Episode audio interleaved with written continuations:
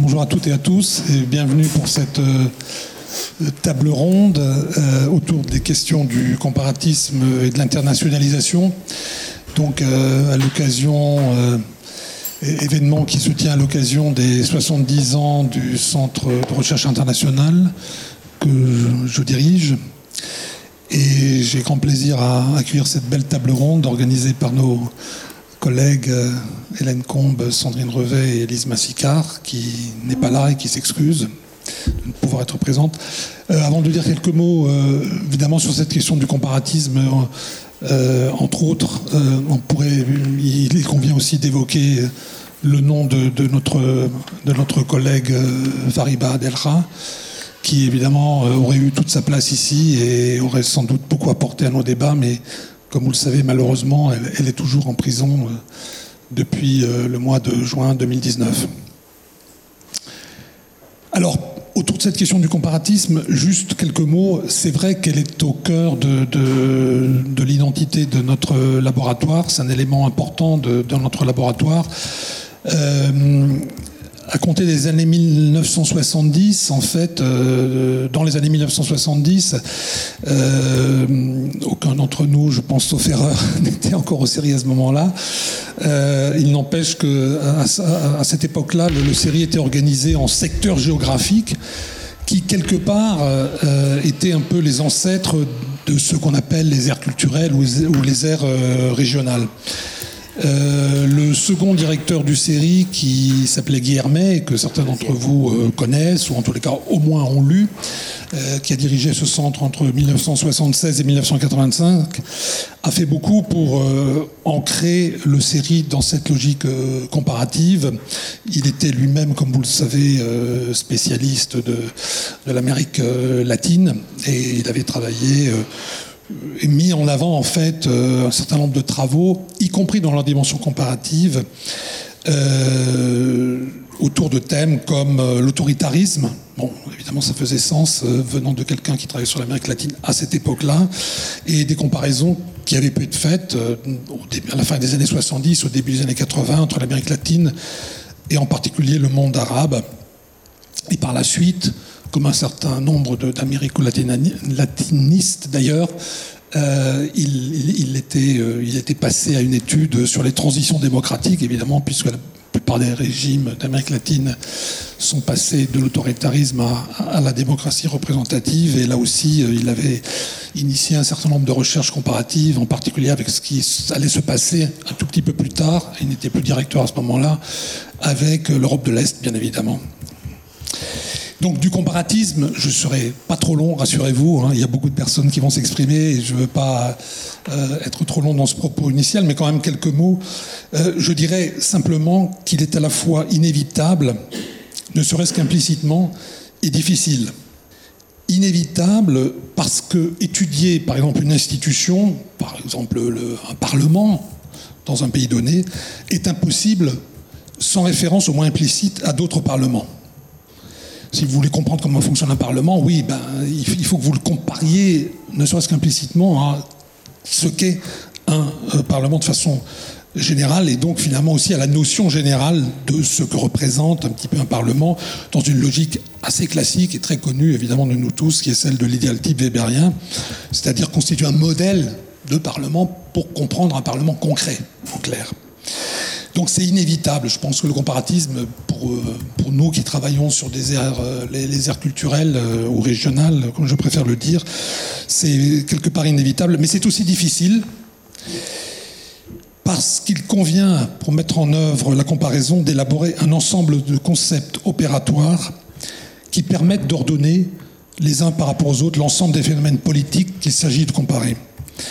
Et cette opération est nécessairement délicate car il y a beaucoup de données accumulées, puis à ordonner, avant de pouvoir effectuer un effort déductif, sans lequel il n'y a pas vraiment de comparaison. Et ce qui est frappant, c'est que, et nous l'avons tous vu et lu, beaucoup d'ouvrages qui, qui, se présentent souvent comme des ouvrages comparatifs sont souvent en fait des juxtapositions d'études de cas en réalité. Et la comparaison, oui, on peut la faire et elle est parfois faite dans l'introduction, dans la conclusion, ce qui est très très bien.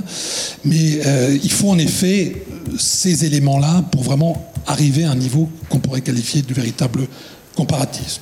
Donc, je m'arrêterai là parce que j'avais promis d'être assez court et il y a beaucoup de choses à dire par ailleurs.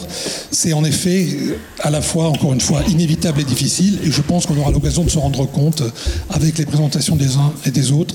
Et sans tarder, je passe la parole à Christophe qui sera président de cette euh, séance. Voilà. Merci beaucoup Alain. Je vais être un président très discret. J'ai surtout euh, distribué la parole, mais je je ne peux pas ne pas dire d'abord merci euh, aux organisatrices, Sandrine, Hélène et Élise, qui n'est pas des nôtres, parce que leur idée est vraiment formidable, très originale, et on va le voir, euh, je pense, au cours des minutes et des heures, les deux heures que nous avons ensemble qui viennent, euh, très productive. je pense que je suis président à deux titres, celui de président de la FSP et celui d'ancien directeur du série. Et je voudrais dire un mot seulement euh, dans cette perspective. Je pense que nous sommes, la plupart d'entre nous, euh, des politistes ancrés dans une discipline, dans ses méthodes, et puis en même temps, effectivement, des, des sériens, des sériens, des spécialistes d'air culturel ou de relations internationales, mais la plupart d'entre nous encore d'air culturel. Et euh, c'est ce qui fait euh, évidemment la marque de fabrique euh, de ce laboratoire. L'un des plus anciens de la FNSP, ne l'oublions pas, et, l'anniversaire est là pour nous le rappeler, mais c'est celui qui a été créé en premier, c'est pas indifférent. La marque de fabrique, elle vient de cette formule que tous les directeurs du série ont utilisée dans toutes les plaquettes qu'ils ont eu à euh, valider. Euh, nous soumettons différentes sociétés politiques à un même questionnement. Et c'est une formule très riche, très dense, qui implique qu'effectivement on compare, euh, que sans doute d'ailleurs on ne comprend que comparativement. Hein. c'est notre formule, celle de Louis Dumont, lorsqu'il contraste l'homo hierarchicus et l'homo equalis, ou qu'on peut ne comparer que l'incomparable, c'est la formule de Marcel Détienne, qui est tout aussi euh, stimulante.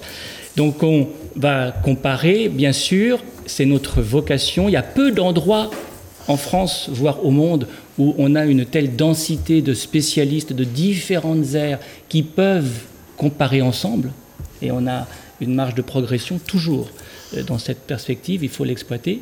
Mais on ne compare que ce que l'on connaît bien. Et donc, c'est pas parce qu'on est comparatiste qu'on n'est pas des chercheurs de terrain. Et je pense que ça, c'est l'autre dimension de cette marque de fabrique. La plupart d'entre nous avons un terrain, voire deux terrains, voire trois terrains. Ça, c'est une question d'énergie et, et, puis de temps et d'âge. Mais euh, ça veut dire que, eh bien, on connaît les langues, on apprend les langues, on travaille les cultures, et c'est ce qui fait qu'on parle de société politique et, d'air culturel. Euh, et je terminerai là-dessus. Dieu sait si ces aires culturels, il faut les défendre, il faut les promouvoir. C'est un métier que d'être spécialiste d'une aire culturelle. Ça ne s'invente pas. Et nous avons affaire à tellement d'imposteurs en la matière que nous mobiliser pour que euh, les lignes rouges ne soient pas franchies est pleinement d'actualité. Voilà, je n'en dis pas plus, j'ai été le plus bref possible et je passe la parole à Sandrine tout de suite. Euh, merci, euh, merci beaucoup. Merci à, toutes et à tous d'être, d'être là nombreux. Merci à, tous nos, intervenants d'avoir accepté cette, cette invitation effectivement, quand il a été question de, fêter euh, ces, 70 ans, euh, on a eu envie, euh, toutes les trois, de, mettre en avant un petit peu ce qui, bah, ce qui fait cette, cette identité particulière du série, de, ce, de ce laboratoire qui qui a pour particularité de, de, bah, former un certain nombre de, chercheurs et de jeunes chercheurs euh, et ensuite euh, qui, se développent un peu partout en France et à l'international. C'est ce que Hélène nous montrera aussi euh, tout à l'heure en, termes de, recrutement. Et on a eu envie bah, d'inviter justement des, gens qui ont été formés à différentes époques aux séries, qui travaillent sur différents terrains pour euh, essayer de réfléchir ensemble euh, avec une, dimension euh, historique aussi, pour essayer de, nous raconter leur expérience, pour essayer de nous raconter la façon dont le série a pu, a pu les marquer, à la fois dans leur pratique de recherche, dans leur approche du terrain et dans leur internationalisation. C'est pour ça qu'on a aussi tenu à parler de de comparatisme au pluriel, mais aussi d'internationalisation euh, au pluriel hein, dans le titre de cette table ronde, pour montrer que finalement, aux séries, on avait euh, enfin, le série avait historiquement amené d'autres formes d'internationalisation, des ancrages dans différents contextes, des euh, relations euh, avec euh, des universitaires et des milieux académiques qui ne sont pas homogènes, qui sont, qui parsèment la planète. Et donc voilà, on, voulait aussi revenir là-dessus. Il y a un point qui nous a semblé aussi important, et on va peut-être en, reparler pendant cette, cette table ronde, c'est de réfléchir à la façon dont le série a, pratiqué la comparaison raison euh, autour des grands questionnements euh, de sciences sociales, alors à la fois en présupposant l'unité de, ces dernières, euh, mais aussi en mettant en pratique, à la fois dans ses équipes et dans ses collaborations externes, une forte dimension pluridisciplinaire. Comme Christophe le, disait, beaucoup, la plupart des membres du série sont, sont des politistes, mais pas que. Puisqu'aujourd'hui se côtoient euh, dans le laboratoire des politistes, des historiens, des sociologues, euh, deux anthropologues, et euh, dont une mériterait amplement d'être plus côtoyée au quotidien en ce moment, c'est Fariba. et des géographes qui, qui travaillent ensemble justement aux séries. Et cette dimension pluridisciplinaire, c'est une, une véritable euh, richesse, il me semble, du, laboratoire. Alors, c'est une démarche qui s'explique euh, en partie euh, par la manière de travailler sur des terrains extra-européens, sur lesquels les découpages des objets et des disciplines peuvent varier en fonction des traditions nationales, ce qui implique ce recours à, d'autres disciplines. Et puis, le fait que les phénomènes sociaux qui sont étudiés, qui sont évidemment insérés dans des trajectoires historiques spécifiques, rendent parfois caduques euh, les sous-disciplines aux objets euh, bien euh, délimités et bien forgés depuis et pour des terrains européens. Donc ça implique beaucoup de, voilà, de traverser les frontières et d'aller au-delà. Et c'est évidemment particulièrement marqué dans des contextes qui sont assez étudiés aux séries, qui sont des contextes de guerre, de situation autoritaire ou de grande fluidité politique. Voilà, donc penser les questionnements pour, avec et depuis euh, des terrains extra-européens implique aussi des appareillages théoriques, des appareillages épistémologiques et euh, méthodologiques résolument pluridisciplinaires. Et c'est vraiment ce type de recherche qui, semble, qui nous a semblé être pratiqué euh, aux séries et sur lesquelles on voudrait revenir. Et puis voilà, euh, ce, que, je soulignais tout à l'heure, euh, cette table ronde va nous donner l'occasion de réfléchir à la façon dont une telle pratique de la recherche finalement multiplie, diversifie les échanges intellectuels dans différentes langues, euh, avec pour conséquence bah, de rendre possible tout simplement des collaborations, des types de publications, et, donc de, favoriser d'autres formes, on va dire, d'internationalisation.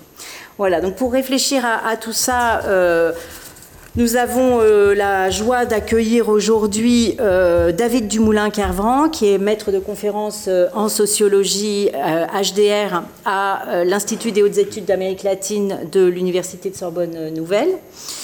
Anthony Amissel, qui est maître de conférence en sciences politiques à Sciences Po Bordeaux, au centre Émile Durkheim. Amit Beaux-Arslan, qui est directeur d'études en sociologie à l'EHSS au CETOBAC. Marielle Debos, qui est maîtresse de conférence en sciences, politiques à l'Université de Paris-Nanterre à l'ISP, et finalement Frédéric Louot, qui est professeur de sciences politiques à l'Université libre de Bruxelles au Cévipol. Voilà, donc merci à toutes et à tous euh, d'avoir euh, accepté euh, cette invitation et je passe la parole à Hélène. Oui, alors je vais être euh, extrêmement rapide.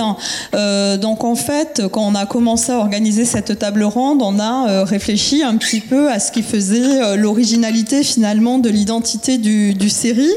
Donc Sandrine est déjà revenue sur ce point. je pense que toutes les personnes qui côtoient le labo au quotidien, qui se croisent, qui croisent des personnes qui rentrent du terrain, voient à quel point le comparatisme se fait aussi dans les sociabilités ordinaires. Et donc vous avez d'ailleurs deux chercheuses qui sont jet-laguées parce qu'elles rentrent de euh, terrain latino-américain. Donc c'est aussi ça le quotidien du série. Et donc euh, on a souhaité réfléchir un petit peu à la fois à ce qu'était la place euh, du série au sein de Sciences Po, avec l'idée que à la fois l'histoire du laboratoire et puis sa configuration actuelle fait de, Sciences Po, de, du série un laboratoire qui est assez spécifique au sein, au sein de la maison, laboratoire qui est extrêmement dynamique en termes de publication. Hein. donc vous pouvez voir euh, en bleu euh, la part des publications du série euh, sur les quatre dernières années par rapport à l'ensemble des publications de, de, la, de la maison, de Sciences Po, toutes disciplines confondues. Donc on est un laboratoire qui publie aussi beaucoup en anglais. On est euh, très internationalisé euh, du côté de l'anglais, mais aussi euh, du côté de d'autres d'autres langues. Hein. Une part non négligeable de nos publications se font dans d'autres langues.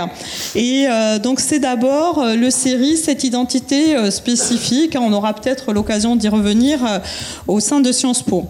Mais je voulais surtout m'arrêter en fait sur le rayonnement du série au sein de, des sciences sociales sociale française et peut-être plus spécifiquement quand même, soyons un petit peu modestes, au sein de la science politique française, euh, en ayant un peu l'hypothèse hasardeuse, euh, pas hasardeuse peut-être un peu, euh, que finalement le série, avec d'autres laboratoires bien sûr, mais a fortement contribué à faire que la science politique française est beaucoup plus tournée vers l'international et vers des terrains extra-européens que d'autres disciplines de sciences sociales, comme par exemple la sociologie. Euh, euh, et, donc partir un peu de l'idée que finalement, euh, le fait qu'on ait produit beaucoup de docteurs sur les 30 dernières années aux séries a contribué à une forme finalement de transformation de la discipline à l'échelle nationale, mais c'est pas seulement à travers la donc euh, là, par exemple, vous avez une objectivation sur les dix dernières années. Donc le série a produit seulement sur les enseignants-chercheurs euh, a produit euh, donc des docteurs qui ont été recrutés sur l'ensemble du territoire français. Donc 20 docteurs sur la période 2012-2022 ont été recrutés comme enseignants-chercheurs en sciences politiques un peu partout en France, sauf en Bretagne, qui résiste. C'est euh, le, seul endroit. Euh, mais euh, cette, ce rayonnement du, du série dans, dans, la discipline, elle passe aussi par le travail éditorial qui est fait au sein du laboratoire, notamment à travers les ouvrages, hein, donc la, la, collection Recherche internationale, qui avec plus de, de, de 50 publications à son actif, a contribué à ce format très spécifique hein, qui a été mentionné par Alain qui est finalement la monographie comparatiste, partir d'un terrain depuis des grandes questions de sciences sociales et en dialoguant avec des euh, travaux sur d'autres terrains. Euh, mais il y a également la collection dirigée euh, par Christophe chez Hertz ou la collection chez Palgrave. Et je voulais également évoquer le travail qui est fait autour des revues. Alors bien sûr, je vais m'arrêter plus spécifiquement sur la revue critique internationale que, que je dirige pour expliquer un peu comment euh, la revue critique internationale contribue aussi à une certaine conception du comparatisme au sein euh, de la science politique et un, peu, un, peu au-delà. Euh, donc juste pour donner quelques éléments d'objectivation, hein, donc on est sur une revue qui aujourd'hui a à peu près 60 000 consultations sur les numéros qui sont payants, mais on est à presque 350 000 pour ceux qui ont plus de 3 ans. Donc ça, ça lance un autre débat sur la question du, des, sources en libre accès. Donc on est une, une revue qui a à peu près donc 400 000 consultations euh, par an. Euh, et, euh, et je tenais à insister sur le fait que la moitié du comité de rédaction de la revue est composé de, de chercheurs du série qui a dégagé en fait une ligne éditoriale qui est au cœur de l'identité du, du, laboratoire autour de cette question de la, du comparatisme et de cette monographie comparatiste très ancrée dans le travail empirique, très ancrée dans les enquêtes de terrain, les enquêtes de long cours, avec des formes parfois même d'engagement qu'on pourrait considérer comme totales sur le terrain, avec une connaissance très à profondeur et sur le très long terme des, des, sociétés, des sociétés locales. Et donc à travers ce travail éditorial, finalement, c'est une manière aussi de façonner la conception qu'on a du comparatisme à l'échelle de, la discipline en France et également au-delà, puisque euh, en 2021, euh, en fait, 33% des euh, consultations se faisaient à l'international. Et ce qui est extrêmement intéressant, il y a eu d'énormes incitations pour traduire les revues en anglais. On voit que les États-Unis est le deuxième pays de consultation des exemplaires en français. Et donc, on peut aussi avoir une internationalisation à travers le français. Donc, vous voyez comment, euh, euh, finalement, il y a euh, évidemment, avec le pôle, le pôle francophone européen, et puis évidemment le Maghreb et, l'Afrique, l'Afrique de l'Ouest. et donc, à travers cette, cette présentation très, très rapide, hein, l'idée était d'évoquer vraiment la manière dont, au-delà, au-delà en fait, des chercheurs du série, le travail qui est aussi fait au sein du laboratoire à travers ces publications contribue à justement impulser une recherche sur des terrains extra-européens. Euh, et euh, par exemple, hein, si on regarde sur les trois dernières années euh, les, jeunes recrutés dans les différentes sections du CNRS, absolument tous, qui travaillent sur des terrains extra-européens, ont publié par exemple dans Critique internationale. Donc même si c'est dans un lien un peu, un, peu, un peu lointain, notre laboratoire hein, contribue à la manière dont peut être pensé aujourd'hui euh, le comparatisme, au moins euh, dans la science politique française. Voilà, donc euh, je repasse la parole à Christophe. Merci, merci beaucoup Hélène pour ces données qui sont très parlantes, effectivement. Et comme tu as cité nos publications et notre tradition de publication, j'en profite pour rendre hommage à ceux qui portent ces collections, qu'elles soient en français ou en anglais. Judith est parmi nous, euh, avant elle Rachel Wissou pour euh, les plus anciens d'entre nous. Euh, je voudrais simplement signaler qu'il y a aussi une collection chez Fayard, une collection au de Sciences Po. Ça serait dommage d'oublier une, énorme partie de nos... Alors tu me retires ce que j'allais dire, mais c'est parfait, effectivement, des collections encore plus nombreuses en français. Et puis en anglais, Myriam est parmi nous, si je ne me trompe pas. Oui. et, avant elle ou avec elle, Cynthia Schock a été, pour ceux qui s'en rappellent, l'artisane aussi de cette... Et elle sera des nôtres ce soir au, cocktail, Cynthia. Elle revient exprès d'Espagne pour ça quand même. Donc euh, c'est euh, deux, euh, deux, piliers sur lesquels effectivement nous marchons comparativement. Et puisque nous parlons de notre staff, Basma, Coralie, Cléa sont aussi là pour montrer que, bien sûr, les chercheurs sont aux avant-postes, mais ils ne seraient rien, ou en tout cas, ils ne pourraient pas l'être aussi bien aux avant-postes, s'il n'y avait pas toute cette équipe aussi au labo. Alors, nous passons maintenant, je dirais, la parole à nos invités qui euh, vont pouvoir nous dire ce que eux, ils ont retenu de leur passage euh, aux séries comme, euh, comme doctorants, et pas que, mais en tout cas comme doctorants. Et donc, la question qu'on voulait vous poser aux, uns et aux autres, après que vous nous ayez dit à tour de rôle quand c'était et avec qui, parce que vous étiez là à une époque où il n'y avait pas encore de comité de thèse, donc vous aviez forcément un directeur ou une directrice de thèse. Et non seulement avec qui c'était et quand, mais euh, ben, quel était le contexte scientifique, quel était euh, en quelque sorte le vécu euh, que vous avez éprouvé à ce moment-là? Alors on va donner la parole d'abord, ben, on, va, on, va, on va commencer par, par Amit, voilà. Oh, écoute, si tu peux, euh, si tu peux faire aussi bref que tu fais d'habitude, ce sera parfait. D'accord, bon, ben, très bien. Euh, en tout cas, bon, ben, bon fête euh, aux séries. alors, avant de commencer, qu'il n'y ait pas de malentendu, je n'ai jamais été boursier de série. voilà. Et d'ailleurs, je n'ai jamais eu de bourse non plus pour la thèse. Donc, mais à l'époque, à Sciences Po, on pouvait faire effectivement une thèse sans avoir une bourse. Et il y avait une très grande fluidité entre Sciences Po et le série. Donc, effectivement, j'ai énormément fréquenté le série. Dans les années 80, voilà, c'est qui, euh, c'est extrêmement important de le préciser pour deux raisons. En premier lieu, euh, n'oublions pas que Michel Foucault n'est mort qu'en 1984. Donc, il y a seulement quelques années. Michel de Certeau il en va de même. Il y a une très grande floraison effectivement des sciences sociales, mais aussi d'une manière générale de la pensée politique. On est encore dans la nouvelle vague. On attend encore ce que Yursenar va dire ou publier. Et je pense que situer les sciences sociales dans un contexte intellectuel qui les dépasse, de la création artistique, du débat intellectuel, est extrêmement important. Et puis, un deuxième point qui intervient, on est encore en 1979, une année qui va durer 10 ans, voire 40 ou 50 ans.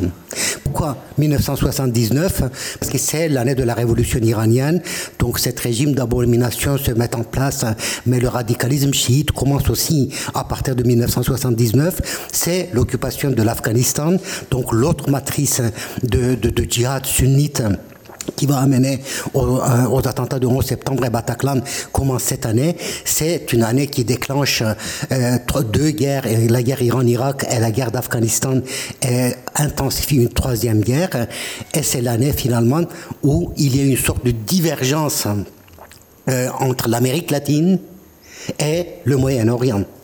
il est extrêmement important de souligner cela parce que en 1978 encore, un très grand maître hein, qui s'appelle Hudson, qui avait écrit un livre sur euh, la question de la légitimité dans le monde arabe, et il disait qu'à l'avenir, aucun régime ne peut faire abstraction de la notion de socialisme, de l'émancipation, de délivrance, de l'anti-impérialisme, et deux années après, on est dans une perspective djihadiste qui est entièrement différente.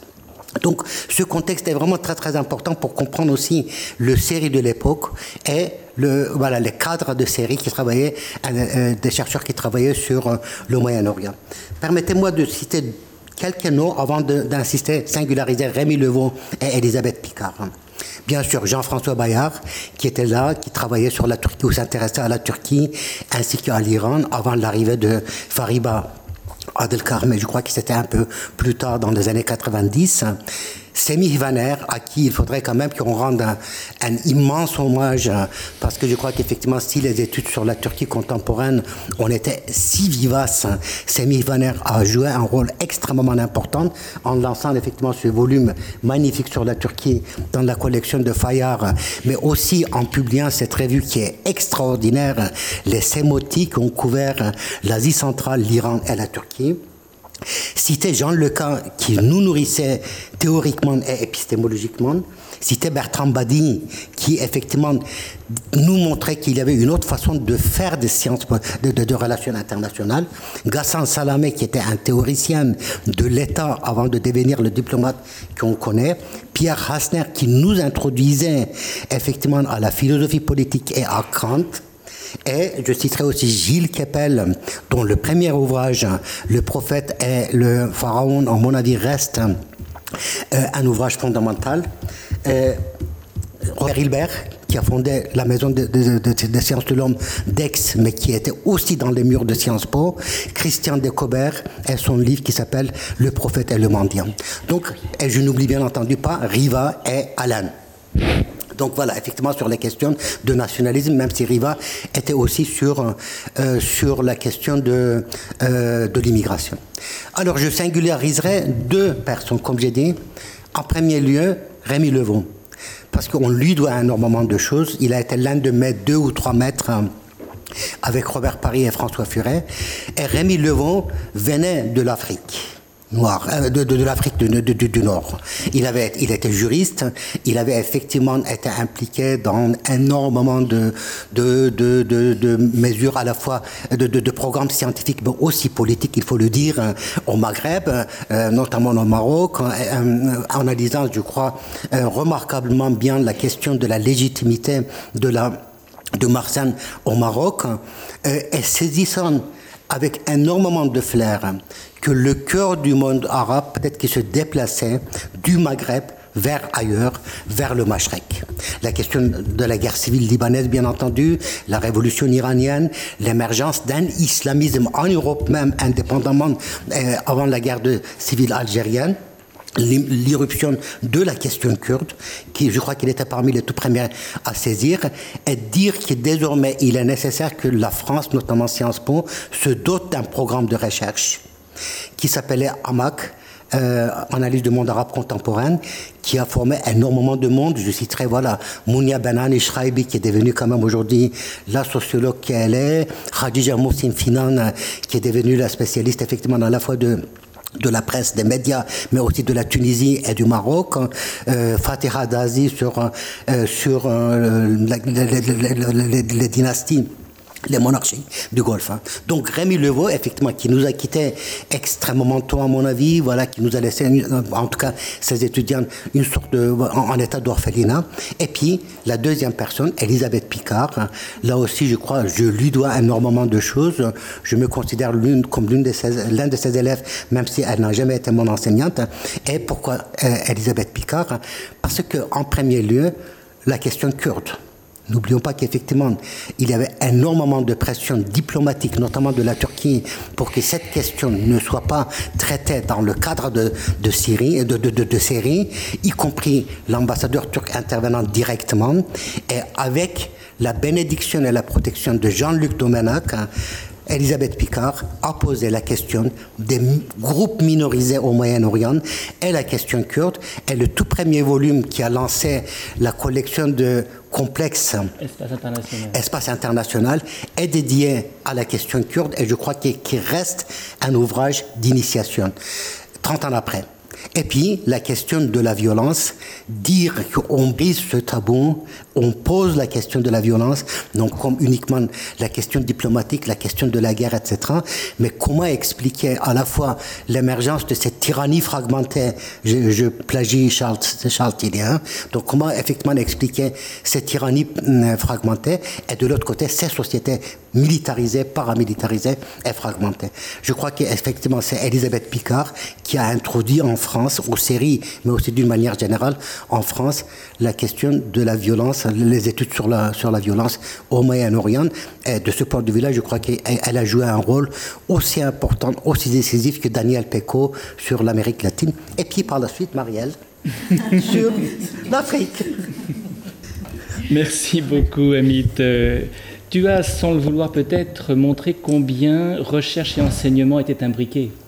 Alors évidemment, quand on est en études doctorales, c'est naturel. Mais là, on est, on est même en amont des études doctorales. Et, Rémi Levaux, par exemple, était un excellent enseignant de DEA à l'époque où il y avait un DEA. Et il commençait ses cours par, en rappelant ce qui s'est passé en 1979, cette année fatidique, qui est aussi l'année de la fin du génocide khmer c'est l'année de la, sortie de la Chine de maoïsme, c'est l'année de la fondation de Parti Vert en Allemagne. C'est vraiment une année absolument décisive, énormément d'événements sur des terrains qui ne communiquent pas du tout, mais qui changent les subjectivités du monde. Merci beaucoup d'avoir retracé le climat et d'avoir cité les noms que tu as cités. On saute quelques générations et on passe à Marlène. Ah, d'accord. Peut-être dans l'ordre, non, des générations ah, Oui, peut-être. Vous préférez Alors ça veut dire qu'il faut que vous disiez maintenant quel est le second, le deuxième. C'est David. Donc on monte dans le temps. en fait, on, fait la machine à Bon, bonjour à tous, merci de m'avoir invité. Donc moi je vais raconter un peu une autre, une autre histoire euh, du série. Je, suis un peu plus loin hein, du série, mais, mais j'y suis passé. Euh, si l'exercice si s'agit de ça, moi j'ai un peu une autre euh, généalogie, je dirais. Les années dans lesquelles j'ai été aux séries, moi c'était pendant mon, doctorat, c'est-à-dire c'est grosso modo 98-2003. Voilà à peu près. Donc c'est déjà une autre époque du série, il y a des personnages un petit peu différents. Donc moi j'étais en thèse avec Guy Hermé, et j'ai travaillé sur l'Amérique latine. Donc c'est ça un petit peu mon, première, ma première accroche. Mais c'est vrai que je pense que les, traditions du série, je peux en parler parce que je suis extérieur, sont quand même très variées. C'est-à-dire il y avait des courants intellectuels euh, variés, parfois antinomiques, et je, moi, je me suis nourri à ces différentes choses. Je peux en parler parce que je suis pas dedans, donc euh, je peux, me permettre. Et donc voilà, il y avait, il y avait ce pôle avec euh, et puis très vite j'ai beaucoup lu les travaux de, de, Jaffrelot, donc euh, qui m'ont beaucoup servi, voilà, comme enseignant, c'était l'époque. Et puis il y avait le, fil Bayard, ce, terme même de société euh, politique qui m'a beaucoup, beaucoup marqué. Je dois dire que pour moi, je dirais que le principal héritage intellectuel, c'est ça, c'est une espèce euh, d'histoire politique euh, comparée. Et, là, vraiment, c'est là où j'ai vraiment compris quelque chose. Peut-être là où je me suis dit vraiment, c'est ça qui m'intéresse. Je dois vous je reconnaître, moi, je ne suis pas très intéressé par la science politique classique, mais quand j'ai commencé à lire des histoires comparées de l'État, euh, les, travaux même de, Badi sur l'histoire longue, les travaux comparatifs qu'il faisait aussi avec Hermé, là, je me suis dit, oui, là, vraiment, je saisis quelque chose qui m'intéresse passionnément, qui, m'intéresse vraiment. Comprendre l'état actuel du monde et les lointains, puisque c'est toujours ce qui m'a intéressé, pas, vraiment la France. Euh, par une histoire longue des sociétés politiques, comme c'est dit, là je me suis dit oui, là, là c'est passionnant. Et donc c'est par des travaux euh, relativement arides sur ce, comparatisme qui donne beaucoup d'importance aux facteurs sociaux et culturels que je me suis vraiment passionné pour le, travail de thèse. Euh, je dirais il y a un autre personnage qui m'a marqué mais qui est un petit peu absent, c'est Didier Bigot à l'époque, qui était venu faire des cours, qui nous introduisait avec fracas à à Foucault et autres. Et donc, euh, bon, voilà, c'était un personnage aussi qui m'a beaucoup marqué, donc qui a, fondé euh, Culture et Conflit et qui a aussi marqué à cette époque, je pense, qui marquait une espèce de galaxie un petit peu différente euh, intellectuellement. Puis je dirais, comme je travaillais sur des thématiques intellectuelles à l'époque, alors moi j'avais commencé ma thèse donc en 98, je rentrais d'Amérique latine. j'avais pas de financement et donc je voulais travailler sur le, le, croisement entre les thématiques environnementales et les thématiques autochtones puisque c'était l'époque euh, où au Mexique il y avait eu le, soulèvement zapatiste, donc évidemment il y avait euh, la question indienne était, était, importante. Et alors évidemment à Sciences Po on me voyait un peu comme quelqu'un qui vraiment travaillait sur des objets totalement périphérique, vraiment travailler sur l'environnement, c'était quand même euh, très très particulier. Sur les aires protégées, la biodiversité, vraiment des questions un peu vraiment très marginales. Mais bon, peut-être comme aux séries, on a cette habitude d'accepter des gens qui travaillent sur des coins un peu bizarres. On a aussi accepté que je travaille sur des trucs bizarres. Le, rapport entre les populations autochtones et, les questions environnementales. Bon, voilà. Et donc, je disais juste ça pour citer qu'en effet, un autre personnage, peut-être Marie-Claude Smootz, qui avait commencé un peu à la fin de sa carrière à travailler sur les questions environnementales, m'a également marqué m'a accompagné à la fin de ma thèse. Voilà. Donc ça, c'est un peu la galaxie euh, qui était celle du, du, série à mon époque. Je dirais qu'à l'époque, aux séries, hein, quand on faisait une thèse, euh, c'était quand même très très léger hein, l'encadrement, mais donc on, allait voir un petit peu de ci de là euh, comment comment participer à des dynamiques intellectuelles. Et donc un peu en forçant certaines portes, j'ai participé à des projets de recherche. C'était le début un peu de cette idée que les doctorants participent directement déjà à des projets de recherche existants. Et donc j'avais non seulement participé en 2004, il y avait un peu un passage de relais entre, disons, l'influence de Sur les, sur les, les, les études latino-américanistes, on va dire, puis Olivier Daben qui a formé un, groupe sur l'imitation de la gouvernance en Amérique latine, donc c'est 2004. Voilà. Donc c'était le moment du passage de relais aussi. Et puis j'ai participé à deux projets euh, parce que voilà, j'avais envie de savoir ce que c'était que la recherche, euh, non pas individuelle comme à l'époque, ça se faisait plutôt. Le doctorat, on était vraiment dans son, dans son truc euh, tout seul. Et donc j'ai participé à un, projet avec John Crowley, donc en 99, qui est, ensuite parti à l'UNESCO, sur innovation et culture dans les politiques de recherche en Europe. Et un autre, un autre projet, je ne me rappelle plus exactement pour raison, avec Ariel Kolonomos sur euh, les civilités mondiales. Et donc c'est cette curiosité qui m'a permis comme ça de connaître d'autres personnages du série.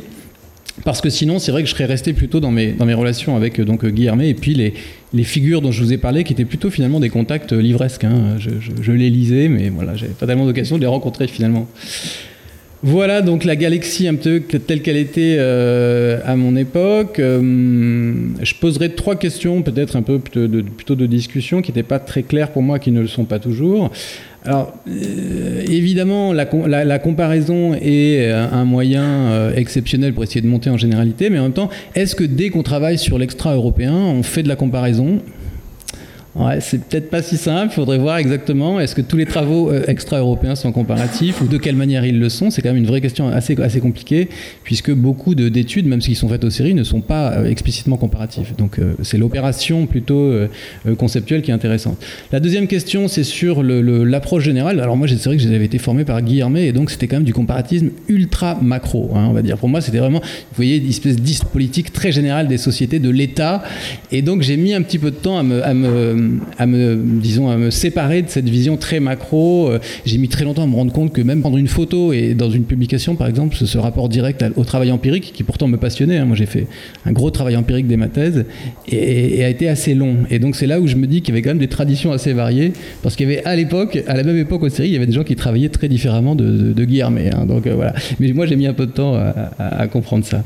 Donc cette question du, du, du, macro dans le comparatisme, au contraire de l'ethnographie, on va dire, terme plus contemporain, peut-être qu'aujourd'hui, à l'époque, on, à l'utilisait pas, et intéressante, je pense, à la fois essayer de comprendre les sociétés dans leur ensemble quand même, euh, voir les trajectoires politiques par l'État central ou pas, Et puis une approche très micro sur les pratiques, comme ça a été dit, sur les langues. Pour moi, c'est fondamental. Une connaissance vraiment avec des terrains longs, euh, voilà, d'imprégnation vraiment des, des sociétés.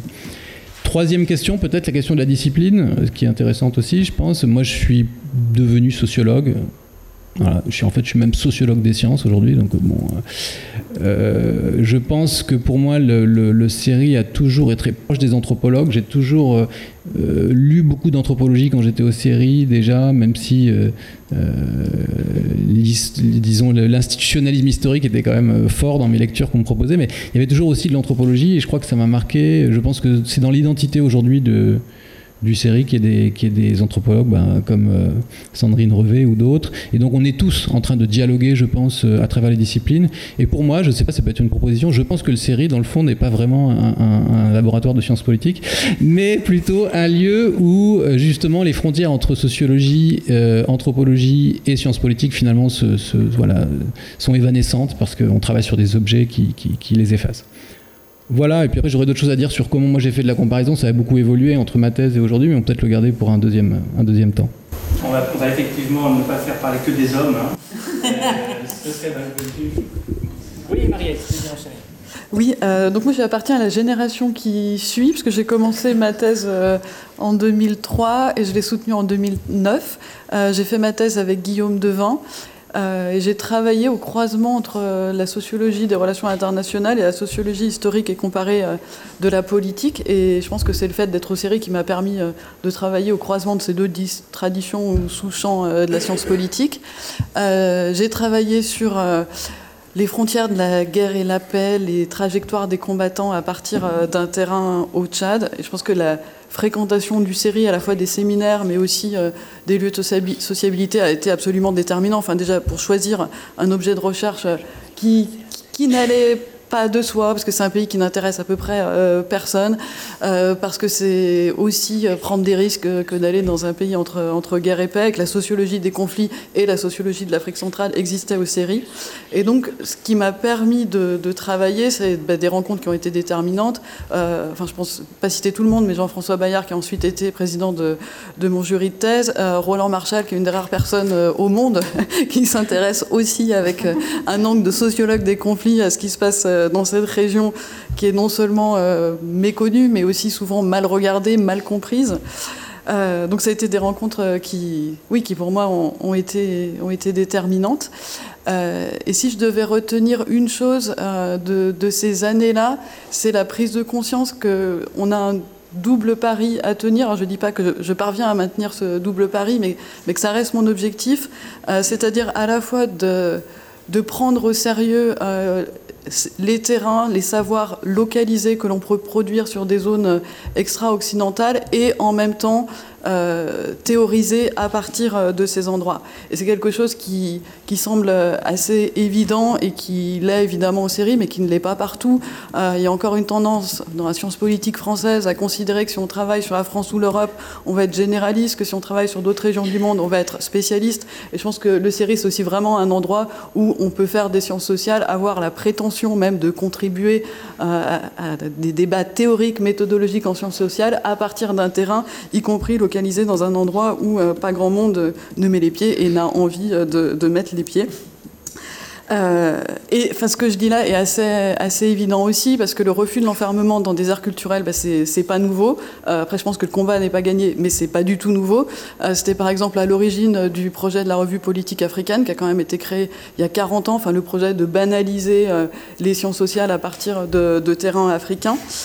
et je pense que cette idée, euh, elle, est, importante et, que c'est pas simplement parce que quand on travaille sur des terrains extra-européens, on a quelque chose à dire pour qui serait complémentaire. On n'est pas simplement en train d'apporter euh, un regard ou de compléter ce qui a déjà été fait.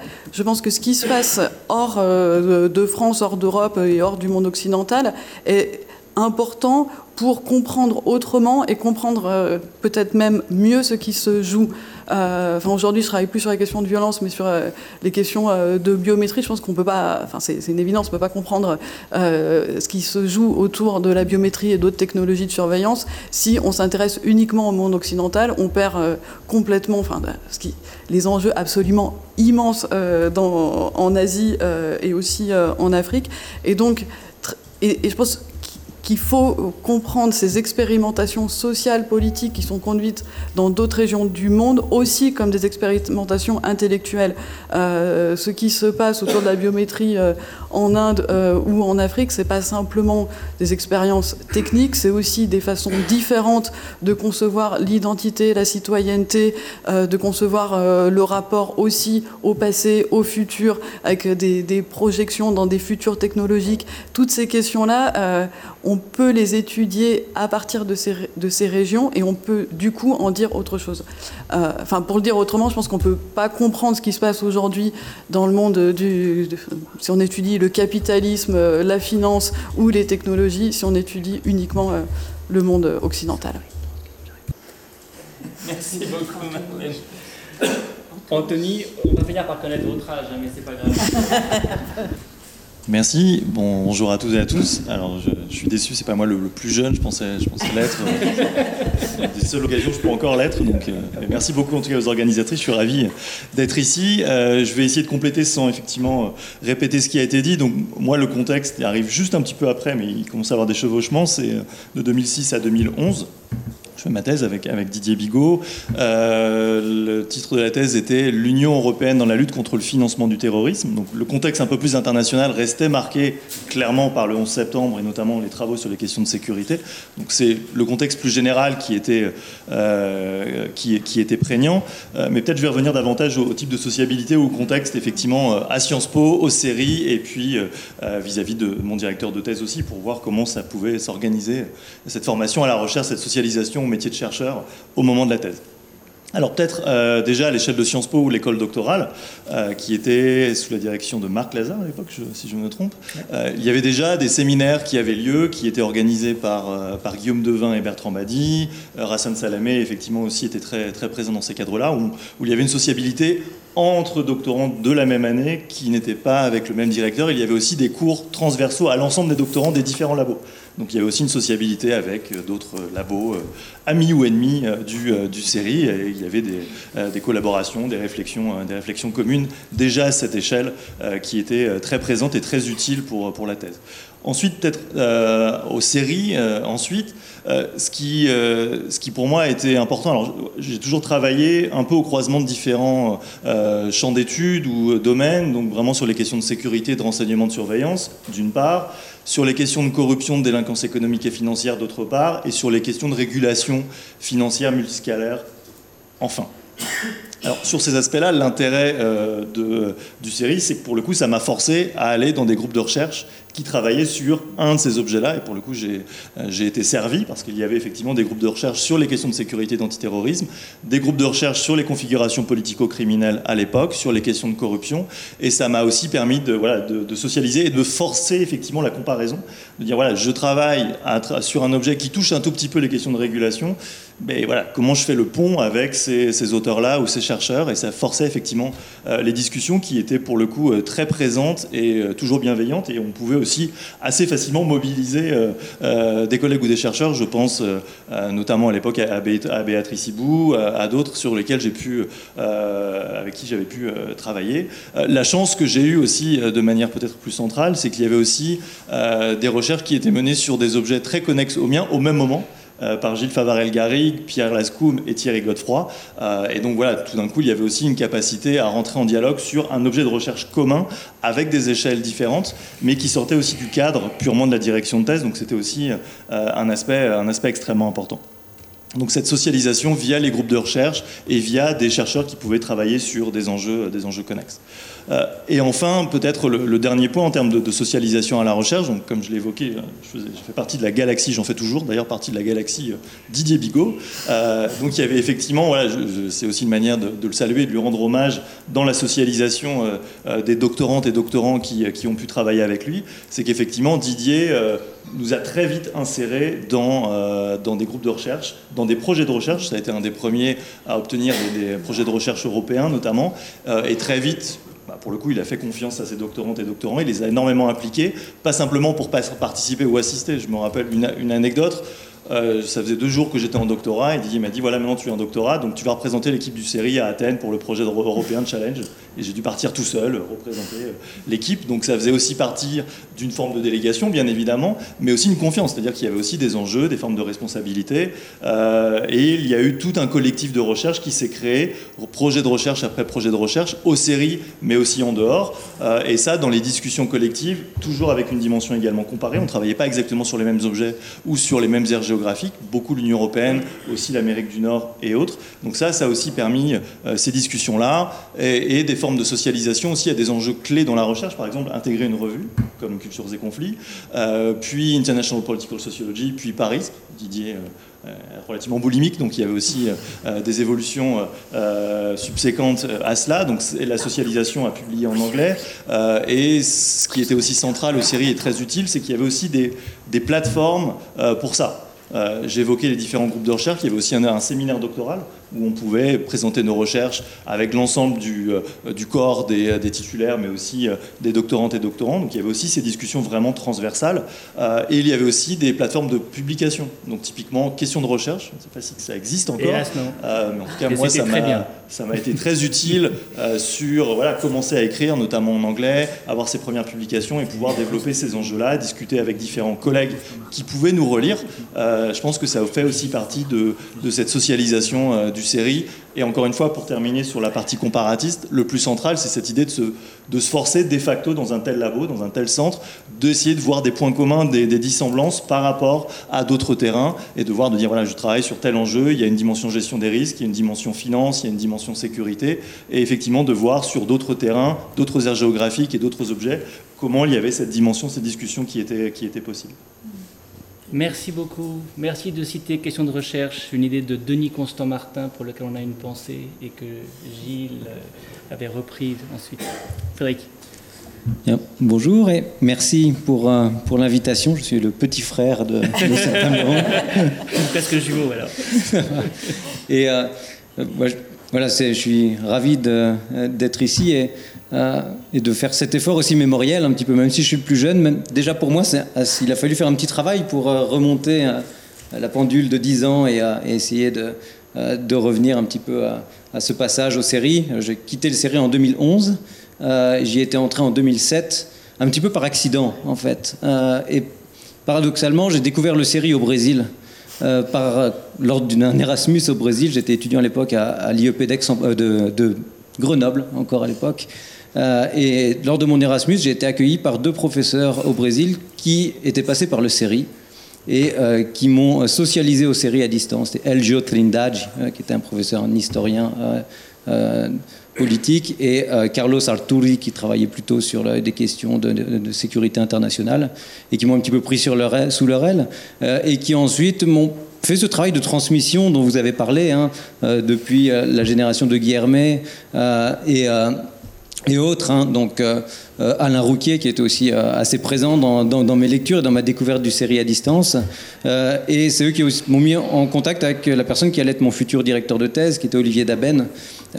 et je retrouve dans euh, ce qu'a ce qu'a dit Anthony sur Didier Bigot, finalement, des manières de travailler aussi euh, que, euh, que j'ai ressenties dans la galaxie Olivier Daben de l'époque, qui était à peu près la même époque. mais quand j'ai rencontré Olivier Daben, je suis allé travailler avec lui à Aix-en-Provence, en fait, parce qu'il était, c'est la période où il était en transfert. C'est pas un historique du série, même s'il travaillait déjà beaucoup avec le série hein, à cette époque. Et il m'a un petit peu emmené dans ses valises à Sciences Po. C'est ça l'accident, finalement.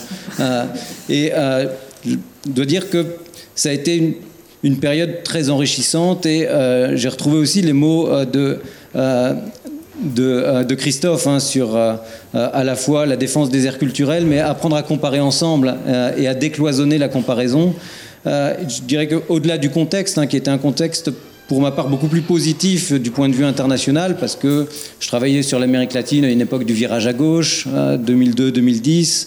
Euh, l'époque de Lula au pouvoir au Brésil, et donc le Brésil était une puissance émergente, euh, et je faisais ma thèse sur le Brésil, euh, et donc c'était, il y avait plutôt un, entrain et un intérêt pour cette ère culturelle ou géographique, alors qu'aujourd'hui on est plutôt dans une position plus défensive, et donc on était dans une période un petit peu d'affirmation.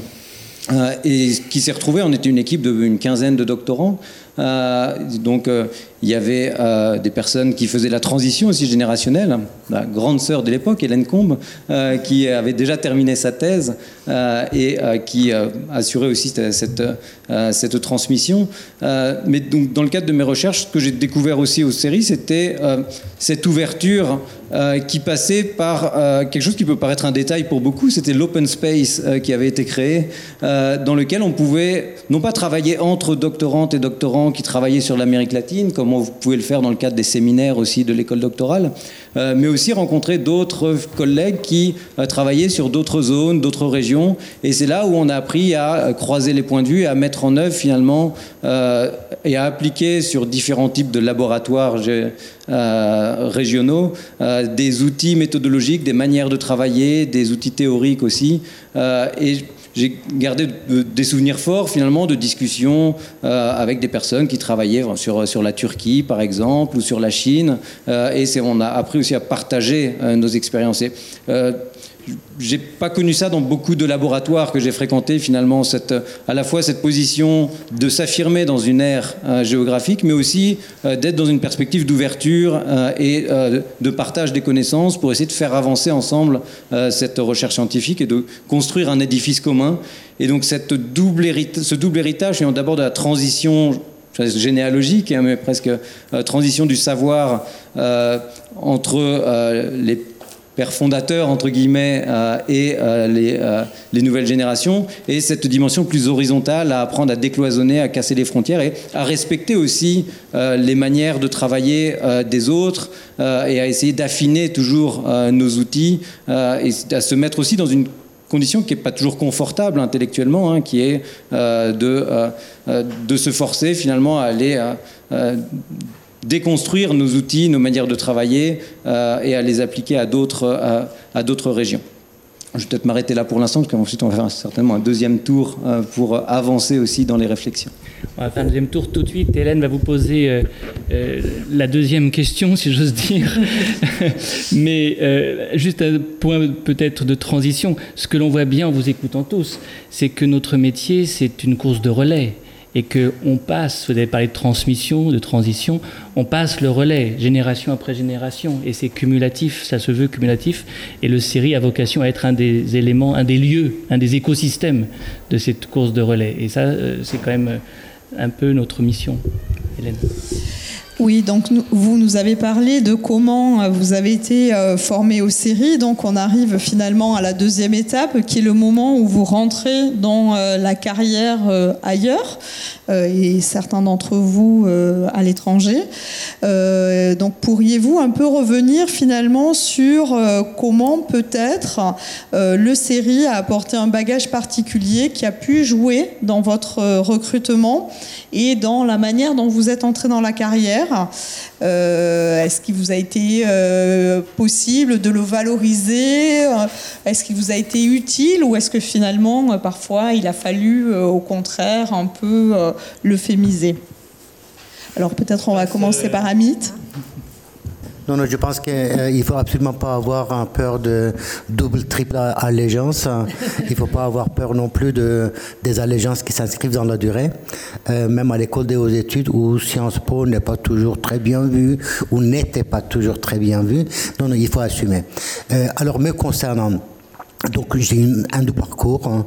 Euh, j'ai fait un DEA et une thèse euh, à Sciences Po, mais j'ai fait aussi un DEA et une thèse à l'école des hautes études. Hein.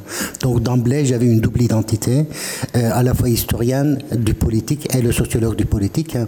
Et je crois que bon, ma carrière s'est déterminée un peu au croisement de, des héritages que j'ai reçus de deux côtés et que je continue à recevoir de deux côtés parce que le série existe et l'école des hautes études existe. dans un premier temps, je dirais que tout ce que j'ai pu développer comme notion, euh, voilà, la notion de régime de subjectivité, toute une réflexion sur le temps, le temps et la violence, le temps et la confiance, euh, les liens entre le temps et l'espace, tous ces concepts-là, on se sont nourris effectivement beaucoup de ce que j'avais reçu à Sciences Po toute une réflexion sur le nationalisme aussi. Dans un deuxième temps, par contre, je dirais qu'effectivement, peut-être c'est l'héritage de l'école des hautes études, euh, là, plutôt emporté, une réflexion sur la question de la révolution, voilà que, voilà qu'on a, voilà qu'on a engagé ensemble avec Christophe Jaffrelot et Gilles Bataillon, que j'ai continué après avec un Gaël de Malmaître et je poursuis encore. Donc voilà, effectivement, qu'est-ce que ça veut dire? L'énigme révolutionnaire, euh, la passion révolutionnaire, aujourd'hui les révolutions de droite, la notion de crise, la notion de décivilisation, la condition politique. Disons que peut-être là, l'héritage de François Furet, de Claude Lefort, de Castoriadis, euh, d'énormément d'auteurs, euh, de penseurs torturés des années 1920 et 30 l'emportent. Mais voilà, je pense qu'effectivement, l'héritage n'est jamais un héritage passif qu'on reçoit, c'est toujours un héritage actif. Tu as mentionné la notion de cumulativité dans les sciences sociales. Euh, ça veut dire qu'effectivement, les sciences sociales ont une double obligation à la fois de fidélité et de loyauté, mais aussi d'innovation. Ça veut dire qu'il y a un consensus, une communauté qui se crée, mais dans ce, cette communauté, ça s'est très bien traduit. Il y a aussi le principe de dissensus, sans lequel, voilà, il n'y a pas de démocratie sans le dissensus. Et il n'y a pas de sciences sociales non plus, le monde intellectuel non plus, la société non plus. Et de ce point de vue-là, voilà, je crois qu'effectivement, les héritages qu'on reçoit sont des héritages qui sont tout à fait vivante. Euh, peut-être juste conclure euh, par René Char. Hein. Donc voilà, René Char, à deux pas d'ici, qui disait Notre héritage n'est précédé d'aucun testament. Et je crois que ça peut être aussi notre programme. Bravo. Merci. C'est très beau. ben moi, je suis assez, je me suis assez vite éloigné du série parce que ben, après ma soutenance, donc qui était une thèse sur le Mexique, où là, mais les, contacts de, disons, de m'avaient été utiles, puisque j'avais travaillé avec des institutions euh, euh, qui avaient des liens avec la France, grâce, grâce, à, grâce à et aux séries. Ensuite, euh, je suis parti en postdoctorat en Suisse, comme ça arrive souvent, parce qu'un membre, un membre de mon jury qui n'avait pas été tendre, finalement, m'a proposé du, un postdoc juste après, juste après la thèse, en, en sortant de soutenance. Et, euh, et, donc, euh, j'ai assez vite, euh, grâce à ce, ce postdoctorat, je me suis orienté aussi vers les études des sciences. Et donc, c'est vrai que c'était quelque chose qui était moins travaillé aux séries. Les, la géopolitique environnementale, à l'époque, était aussi peu travaillé. Donc, comme c'était mes deux, mes deux thèmes principaux, mes deux entrées, je ne suis pas resté longtemps dans, dans dans, disons, cette galaxie-là. C'est plutôt des influences intellectuelles qui me sont restées, celles que j'ai nommées tout à l'heure. Et donc, j'ai pas grand-chose à dire. J'ai commencé à regarder ça de plus en plus loin euh, à chaque fois. Après ma, thèse aux séries, j'ai enchaîné sur un postdoc euh, avec une bourse Marie Curie euh, à Berkeley et j'ai été dans un département d'anthropologie et non de sciences politiques. C'est ce qu'on dit. Je sais plus qui disait ça tout à l'heure, mais qu'aux séries, on est un labo de sciences politiques et en même temps avec beaucoup de politistes qui font quelque chose qui, dans d'autres pays, va être considéré comme plus de l'anthropologie. Euh, les collègues avec qui je travaille le plus euh, hors de France, en fait, euh, enfin aux États-Unis plutôt, sont, sont, des anthropologues, parce que bon, comme vous le savez, sciences politiques avec des méthodologies qualitatives et encore plus l'ethnographie aux États-Unis, les collègues qui font ça en sciences politiques sont très minoritaires. Et euh, ma deuxième euh, et plus récente expérience aux États-Unis, c'était l'année dernière où j'étais à l'Institut d'études avancées de Princeton, à la School of Social Science. Euh, et sciences sociales, là, est au singulier, ce que je trouve est intéressant parce que c'est un, espace où l'ancrage disciplinaire ne compte pas. On n'est pas recruté en tant que politiste ou sociologue ou anthropologue. On est recruté pour un projet qui doit parler justement à un groupe de chercheuses et chercheurs qui qui viennent d'horizons différents, d'horizons disciplinaires différents et aussi de pays différents, même si quand les Américains font de l'international, ils recrutent quand même essentiellement des Américains, avec quand même quelques Européens et, euh, quelques euh, Indiens et, euh, et, Libanais, mais bon, ça reste quand même très américain. et je pense que... et, oui, je pense que l'autre enjeu, parce que quand, je dis ça, je donne l'impression d'avoir été entre la, France et, les États-Unis, ce qui est vrai du point de vue des institutions qui, qui m'ont recruté enfin, à, Nanterre euh, sur un poste de, fonctionnaire ou sur juste des, bourses pour une année ou deux aux États-Unis.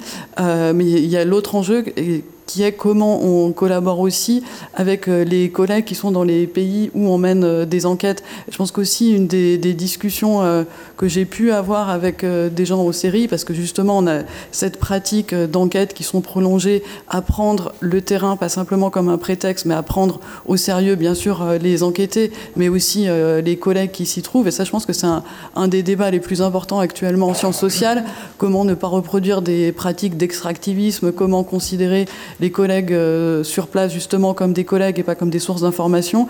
Et toutes ces, questions sont épistémologiques, sont politiques, mais sont aussi éthiques. Et, être dans, dans, un espace intellectuel avec des collègues qui ont euh, chacun, chacune un investissement à la fois important professionnellement et personnellement sur des terrains, c'est aussi euh, bah, des, espaces où on peut poser ces questions qui sont, enfin, comme je disais, à la fois épistémologiques, politiques et éthiques. Merci. Alors, la plus-value, si je reformule, du passage aux séries pour euh, la suite ou la, trajectoire euh, ultérieure, bah, pour moi, elle a été euh, assez explicite, en fait.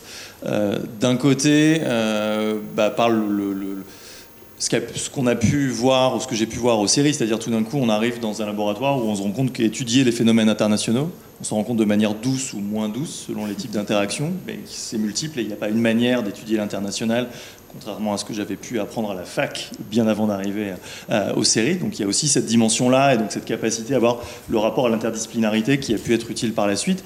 Mais de manière plus directe, moi, juste après euh, la soutenance, et de manière un peu inattendue, même si c'est passé qu'un seul mois, euh, j'ai eu un, poste de 4 ans au, PRIO, au Peace Research Institute à, Oslo, pour différentes raisons, parce que la présidente de mon jury était passée à Oslo en disant j'ai présidé une thèse qui était plutôt sympathique et à ce moment-là, il y avait un poste qui se libérait. Et il se trouvait que dans les dans l'internationalisation euh, que j'avais pu avoir à Sciences Po euh, et aux séries, ben, le Prio était très proche à différents égards du, du série. le fait d'avoir été mis le pied à l'étrier pour des conférences internationales comme l'ISA, où on rencontrait aussi beaucoup de collègues, il y avait un rapport à l'empreinte carbone qui était sensiblement moindre que maintenant, en tout cas il y a 15 ans. on pouvait se vanter d'aller à des conférences à Hawaï ou ailleurs, ce qui est un peu plus délicat maintenant, mais ça permettait clairement d'avoir cette, cette sociabilité-là, et évidemment l'inscription dans des projets de recherche européen via, via Didier, euh, où il y avait déjà ces, partenaires-là. Donc le fait d'avoir euh, obtenu ce premier poste était clairement lié à, au passage euh, et au développement aux séries. Ensuite, dans un deuxième temps, finalement, au bout d'un an, j'ai pas fait les quatre ans au Prieux, j'ai été recruté à l'Université de Montréal. Je suis resté sept ans comme professeur, mais dans une autre discipline. Euh, en criminologie, parce que les découpages disciplinaires font que euh, l'étude de la fabrique internationale des politiques contre la criminalité euh, et les transformations du contrôle social bah, se situent davantage dans euh, ces inscriptions disciplinaires ou institutionnelles qu'en sciences politiques ou en relations internationales. Euh, et clairement, ce qui a pu, euh, entre guillemets, me sauver pour postuler et, continuer à apprécier ce département et ses recherches, ben, c'est le rapport à l'interdisciplinarité. C'est typiquement les auteurs que eux citaient, notamment le jour de l'entretien, mais même si ce n'étaient pas des auteurs de relations internationales ou d'études de sécurité inscrits en international, mais voilà, je les connaissais parce que dans les discussions collectives, soit avec mon directeur ou bien sûr dans les différents séminaires, ben, ça revenait, des auteurs en anthropologie, en sociaux, euh, en études du policing, en criminologie anglophone. Et ça, ça a clairement aussi euh, joué dans, cette dimension-là. Et peut-être le dernier qui était beaucoup moins pensé, mais avec un recul seulement de deux ans, je me rends compte qu'il a aussi beaucoup joué, euh, c'est qu'il se trouve qu'au bout de six ans à l'Université de Montréal, j'ai une année d'études et de recherche euh, communément appelée une année sabbatique. Euh, et je suis revenu, euh, j'ai eu la chance d'être invité et d'être accueilli par le CERI. j'ai pu devenir aussi chercheur invité et chercheur associé à ce moment-là pendant deux ans. et clairement, ce réancrage dans la discipline et dans, le, laboratoire français sur les enjeux internationaux, ben, internationaux pardon, mais quand il y a eu un poste qui s'est ouvert à Sciences Po Bordeaux en sécurité internationale, ben, tout d'un coup, l'étiquetage l'étiquette série euh, sur ces enjeux-là a joué à plein et tout d'un coup c'est comme si le fait que j'avais passé 7 ans dans une discipline connexe et a priori dévalorisée en France n'avait pratiquement pas joué, avait été effacé par un an de Sciences Po entre mouvement de grève des retraites et Covid, mais ça avait pu jouer, ça avait pu jouer effectivement à plein de ce point de vue-là.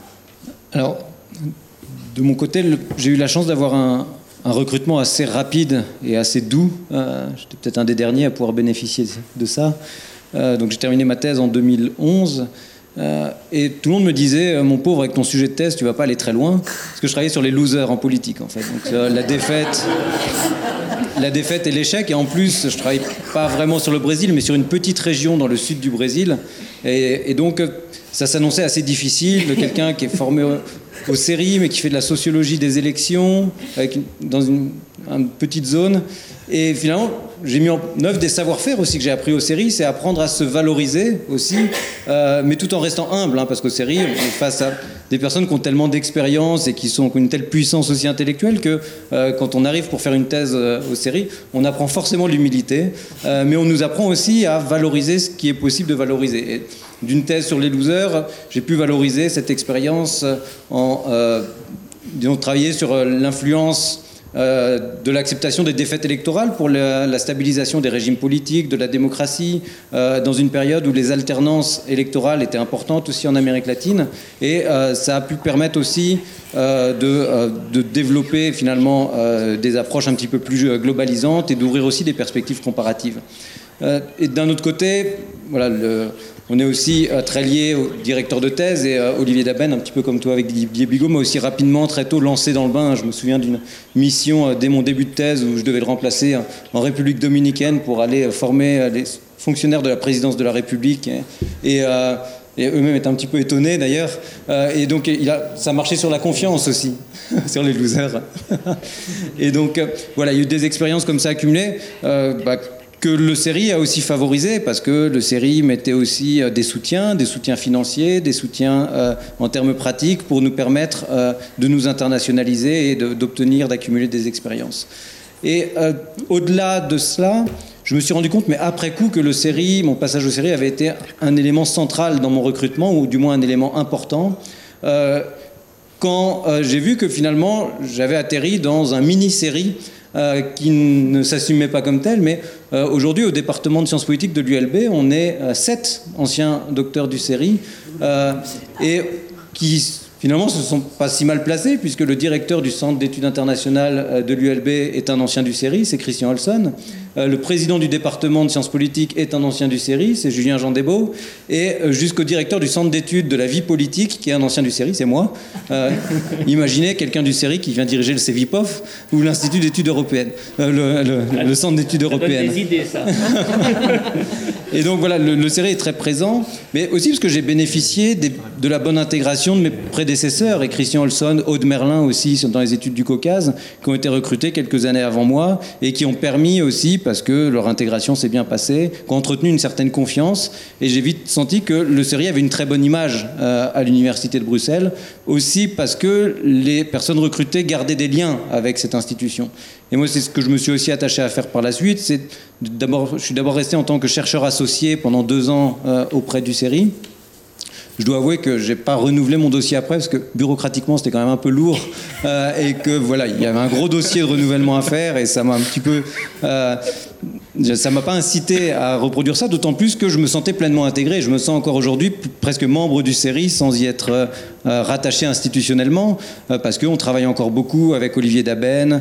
J'ai été invité plusieurs fois pour l'Observatoire mondial des enjeux et des risques, notamment, pour participer à des séminaires, des conférences, des publications communes. Et donc la transition s'est faite naturellement. Et ce que disait notre collègue sur les, finalement, des des allégeances partagées. Finalement, le, le série est resté dans la continuité et ça, ça, reste une ligne forte finalement de ma trajectoire post-série.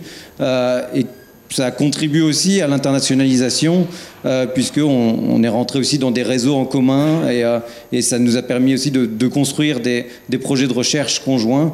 Euh, donc dix ans après, c'est encore une relation très forte finalement et euh, très, euh, j'espère, très durable. Et même si je suis là, c'est que ça, c'est bon signe. Ça, c'est bon signe.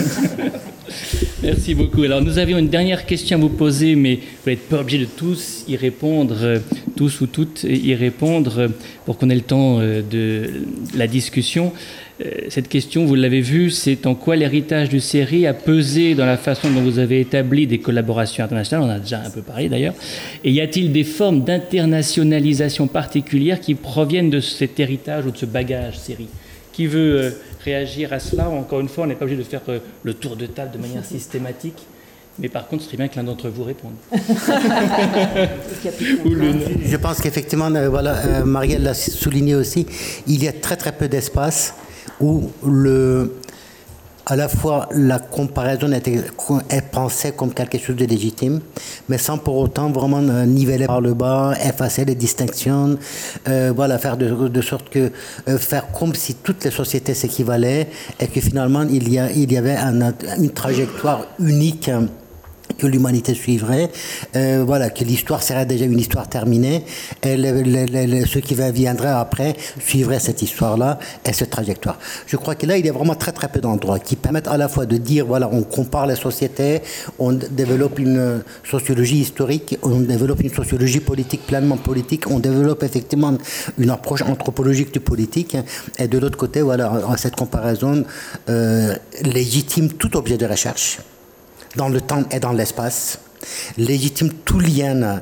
de croisement, de conflictualité, etc., et ne distingue pas, pour, ne, n'efface pas pour autant les singularités qui pourraient être celles, disons, voilà, de la Turquie, de l'Inde, ou de je ne sais plus quoi, ou de l'islam. Il faut poser effectivement la question, voilà, l'islam, on doit pouvoir bien entendu la comparer avec les autres religions, et si malgré tout, il y avait aussi des spécificités. Voilà.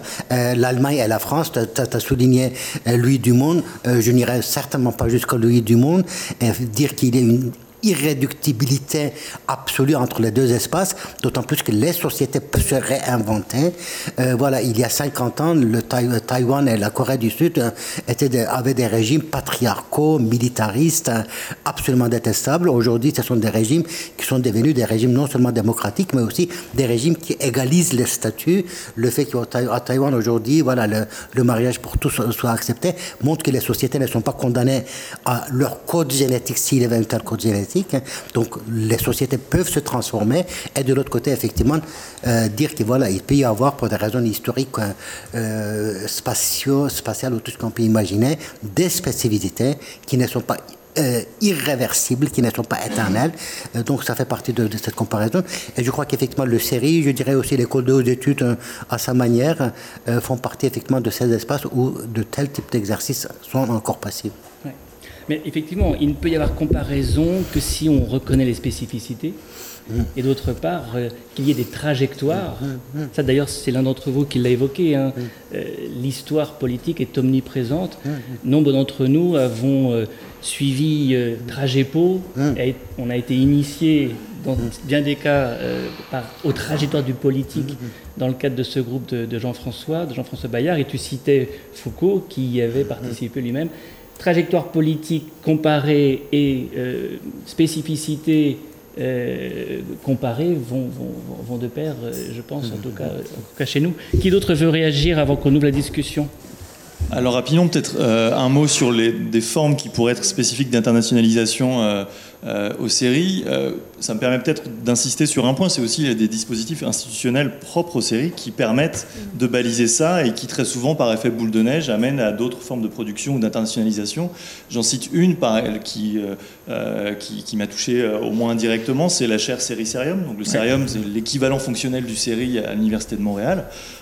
et effectivement, il y a eu des formes de collaboration. Il y a eu une chaire Sericerium qui, à un moment, euh, a été portée par mon ancien collègue Samuel Tanner à l'UDM et Gilles Favarel, et notamment ce qui a été mis en place avec moi-même, avec Laurent Gaillet, c'est aussi des groupes de discussion, donc d'internationalisation de discussion avec des groupes de doctorants, une dizaine de doctorants de Montréal et, du CERI, croisés sur différentes thématiques à Montréal et à Paris, ce qui a donné lieu à un groupe de recherche euh, Topor qui continue sa vie euh, aux et sous réserve de la sélection de, de, donc je parle sous contrôle, qui va sûrement donner lieu aussi à, un groupe de, recherche à FSP euh, très bientôt sur, sur ces questions-là. Donc partir d'un dispositif institutionnalisé comme la chaire Sericerium peut aussi amener bah, à des doctorats internationalisés, à des jeunes docteurs dans, la salle et à des, des collaborations qui continuent et qui ont cette dimension internationale très forte.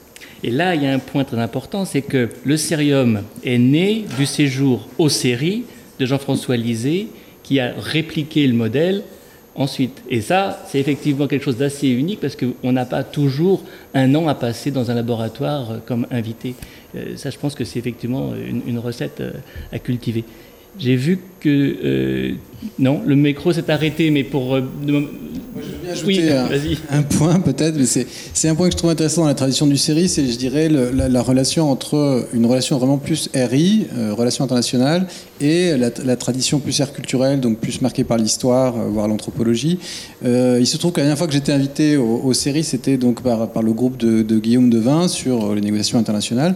Et en fait, on a fait un travail sur l'ethnographie justement de ces méga conférences onusiennes, donc les COP et d'autres, avec une équipe justement interdisciplinaire. Donc on a, on a, publié euh, deux livres sur, sur ces expériences en fait qui sont autant méthodologiques puisque c'est une ethnographie collaborative, donc collective à travers les disciplines, et tous par contre sur un seul lieu qui incarne à un moment donné euh, des lieux de gouvernance euh, internationale. Et ce que je trouve intéressant, c'est qu'on s'est rendu compte que pour parvenir à accéder et à, faire vraiment des travaux d'ethnographie de, de, ces lieux de, finalement de la gouvernance internationale, hein, qui se donne à voir de manière très matérielle dans des salles, dans des gens, dans des sociabilités, etc. C'est vraiment passionnant. C'est bien d'avoir un ancrage à la fois culturel et thématique. C'est-à-dire, dans le fond, on rentre dans ces, dans ces lieux, pas par les RI, pas par le, même la profession de diplomate, mais plutôt parce qu'on suit des acteurs. Et en les suivant tout d'un coup, on en a plein de portes fascinantes qui s'ouvrent. Et je trouve que là, ça montre bien que même souvent pour les RI, eh ben, c'est quand même très très bien d'avoir en fait euh, un ancrage assez euh, particulier dans, une ère culturelle et des acteurs qu'on connaît, qu'on suit déjà par nos travaux précédents. Voilà, c'était juste une, une ouverture. Là, il y a une spécificité quand même, la sociologie des relations internationales, qu'on ne trouve pas forcément ailleurs. Moi, il me semble que Marielle pourrait peut-être revenir sur un point qu'elle a mentionné à la fin de son intervention précédente. Il me semble, euh, ça, a été aussi évoqué euh, par Frédéric, hein, le fait qu'il ait découvert euh, le série au Brésil. C'est aussi la présence très forte de chercheurs venant des différents pays sur lesquels on travaille. Le, le série a énormément accueilli de, de, collègues étrangers et notamment de collègues mmh. venant de, de de, pays euh, étant en poste euh, dans des pays extra-européens. Euh, et, donc il y a aussi cet enjeu de la manière dont on travaille avec les, collègues, les collègues sur le terrain, main dans la main. Donc je sais pas si, Marielle, tu veux redire un, mot de, cet enjeu-là? Oui, en fait, Bon, il n'y a pas que, que le série qu'il fait. Enfin, là, je suis en train de travailler pour faire venir euh, deux, collègues euh, tchadiens qui seraient à Nanterre au, second semestre. Euh, et donc, je pense que la question, elle se pose bien au-delà du série. Et, et, elle se pose aussi au-delà du milieu universitaire, parce qu'on sait que l'une des principales barrières à la venue de, collègues, notamment de collègues africains, c'est les refus de visa. mais ce que le série a que d'autres institutions n'ont pas, euh, c'est les moyens euh, de faire venir beaucoup plus de collègues, de créer aussi euh, de pas avoir quelques collègues isolés. Enfin, en gros, quand je fais venir des collègues, si tout va bien, euh, du, Tchad à Nanterre, ils vont être beaucoup plus isolés qu'ils ne le seraient s'ils étaient ici, euh, parce qu'il y a une collectivité, un collectif euh, de travail beaucoup plus important, avec, enfin, c'est tout ce qu'on dit depuis une heure et demie, hein, avec des échanges aussi entre des chercheurs et des chercheuses qui travaillent sur différentes régions du monde, et, ça, je pense que c'est des, questions aussi qui sont en train de changer je pense que la façon dont on pensait la collaboration euh, il y a 15 ans euh, n'est pas plus la façon dont on la pense aujourd'hui. Aujourd'hui, il y a des, des mouvements euh, très importants d'universitaires par exemple euh, en Afrique, mais pas uniquement, pour aussi renverser les hiérarchies, pour renverser les, hiérarchies et ce que l'on entend par collaboration, par collaboration éthique entre des chercheurs et des chercheuses qui ont accès à des ressources euh, très différentes, qui, sont dans des institutions qui n'ont pas du tout la même reconnaissance euh, sur la scène internationale, qui ont la possibilité de faire du terrain ou, ou non, qui ne sont absolument pas les mêmes. Et puis je pense que cette question des hiérarchies, elle est aussi intellectuelle et sur la façon dont, dont on considère, on va dire, euh, nous, chercheurs et chercheuses, ici euh, en France, les, collègues euh, ailleurs, de, justement ne pas reproduire un, regard, enfin de ne pas les considérer comme les native informants, comme les, informateurs locaux dont on va extraire des informations, et puis aussi ouais, enfin de trouver des nouvelles façons de collaborer qui partent de ce que l'on sait des rapports euh, asymétriques entre institutions et entre personnes travaillant pour ces différentes institutions. Oui. Merci beaucoup. Oui, il n'y a pas que nous qui devons poser des questions et faire des commentaires. Il nous reste une demi-heure euh, avant euh, de nous diriger vers le cocktail qui se trouvera, si je ne me trompe pas, sur le campus Saint-Thomas. Donc prenons ce temps qui n'est pas si fréquent d'interaction pour d'autres questions, d'autres commentaires, d'autres remarques euh, qui peuvent venir là aussi de différentes générations. D'autres témoignages. Et d'autres mm. témoignages, puisque effectivement, euh, il y en a, euh, chacun d'entre nous avons des témoignages à apporter. Qui veut apporter sa pierre à cette conversation? Oui, Je suis chercheur euh, ici euh, depuis bientôt dix ans. Euh, et dans la stratégie d'internationalisation ou dans les logiques d'internationalisation, il, me semble qu'il y a quelque chose qui n'a pas été fortement, enfin, forcément évoqué là et qui, moi, me semble peut-être un, chantier réel à ouvrir, au moins une réflexion à mener sur l'internationalisation réelle, en fait, des profils des, membres, des membres du série. Et je pense que là, il y a quand même quelque chose qui pêche. Euh, très, très fortement. Euh, et euh, c'est une vraie difficulté aussi pour, bah, d'une certaine manière, briser le, plafond de verre, pour permettre aussi à des chercheurs qui sont issus directement des sociétés qu'on étudie d'intégrer les institutions, que ce soit Sciences Po ou bien le, CNRS. Et force est de reconnaître que c'est, c'est quand même une, une, vraie limite en fait de, de, notre, de notre travail.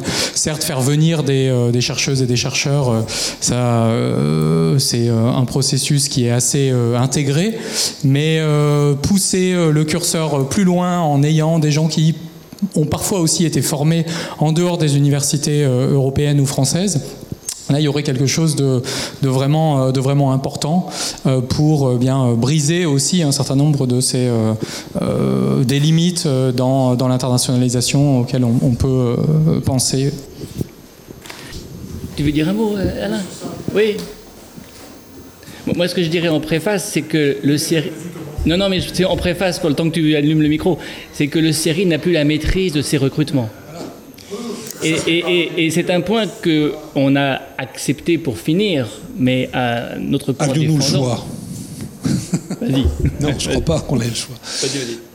Non, mais je oui, c'est ça le fond, enfin, le fond du problème. C'est-à-dire qu'en effet, là, les, recrutements se, font au niveau de, l'institution.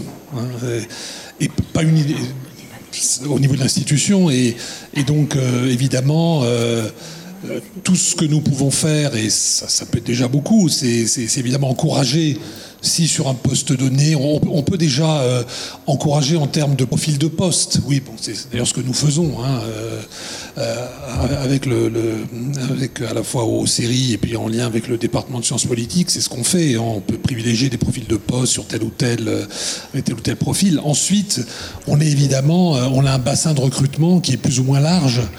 Et, là, les, règles qui s'appliquent, ce ne sont pas des règles que nous fixons. Hein. il faut être clair, c'est des règles qui ont été avalisées au niveau de l'institution. Et, on, recrute aussi, il faut le dire, hein, on, le recrute aussi pas uniquement sur une base disciplinaire, on le fait, mais on est, aussi, euh, je dirais, euh, un peu le regard des autres disciplines dans nos recrutements.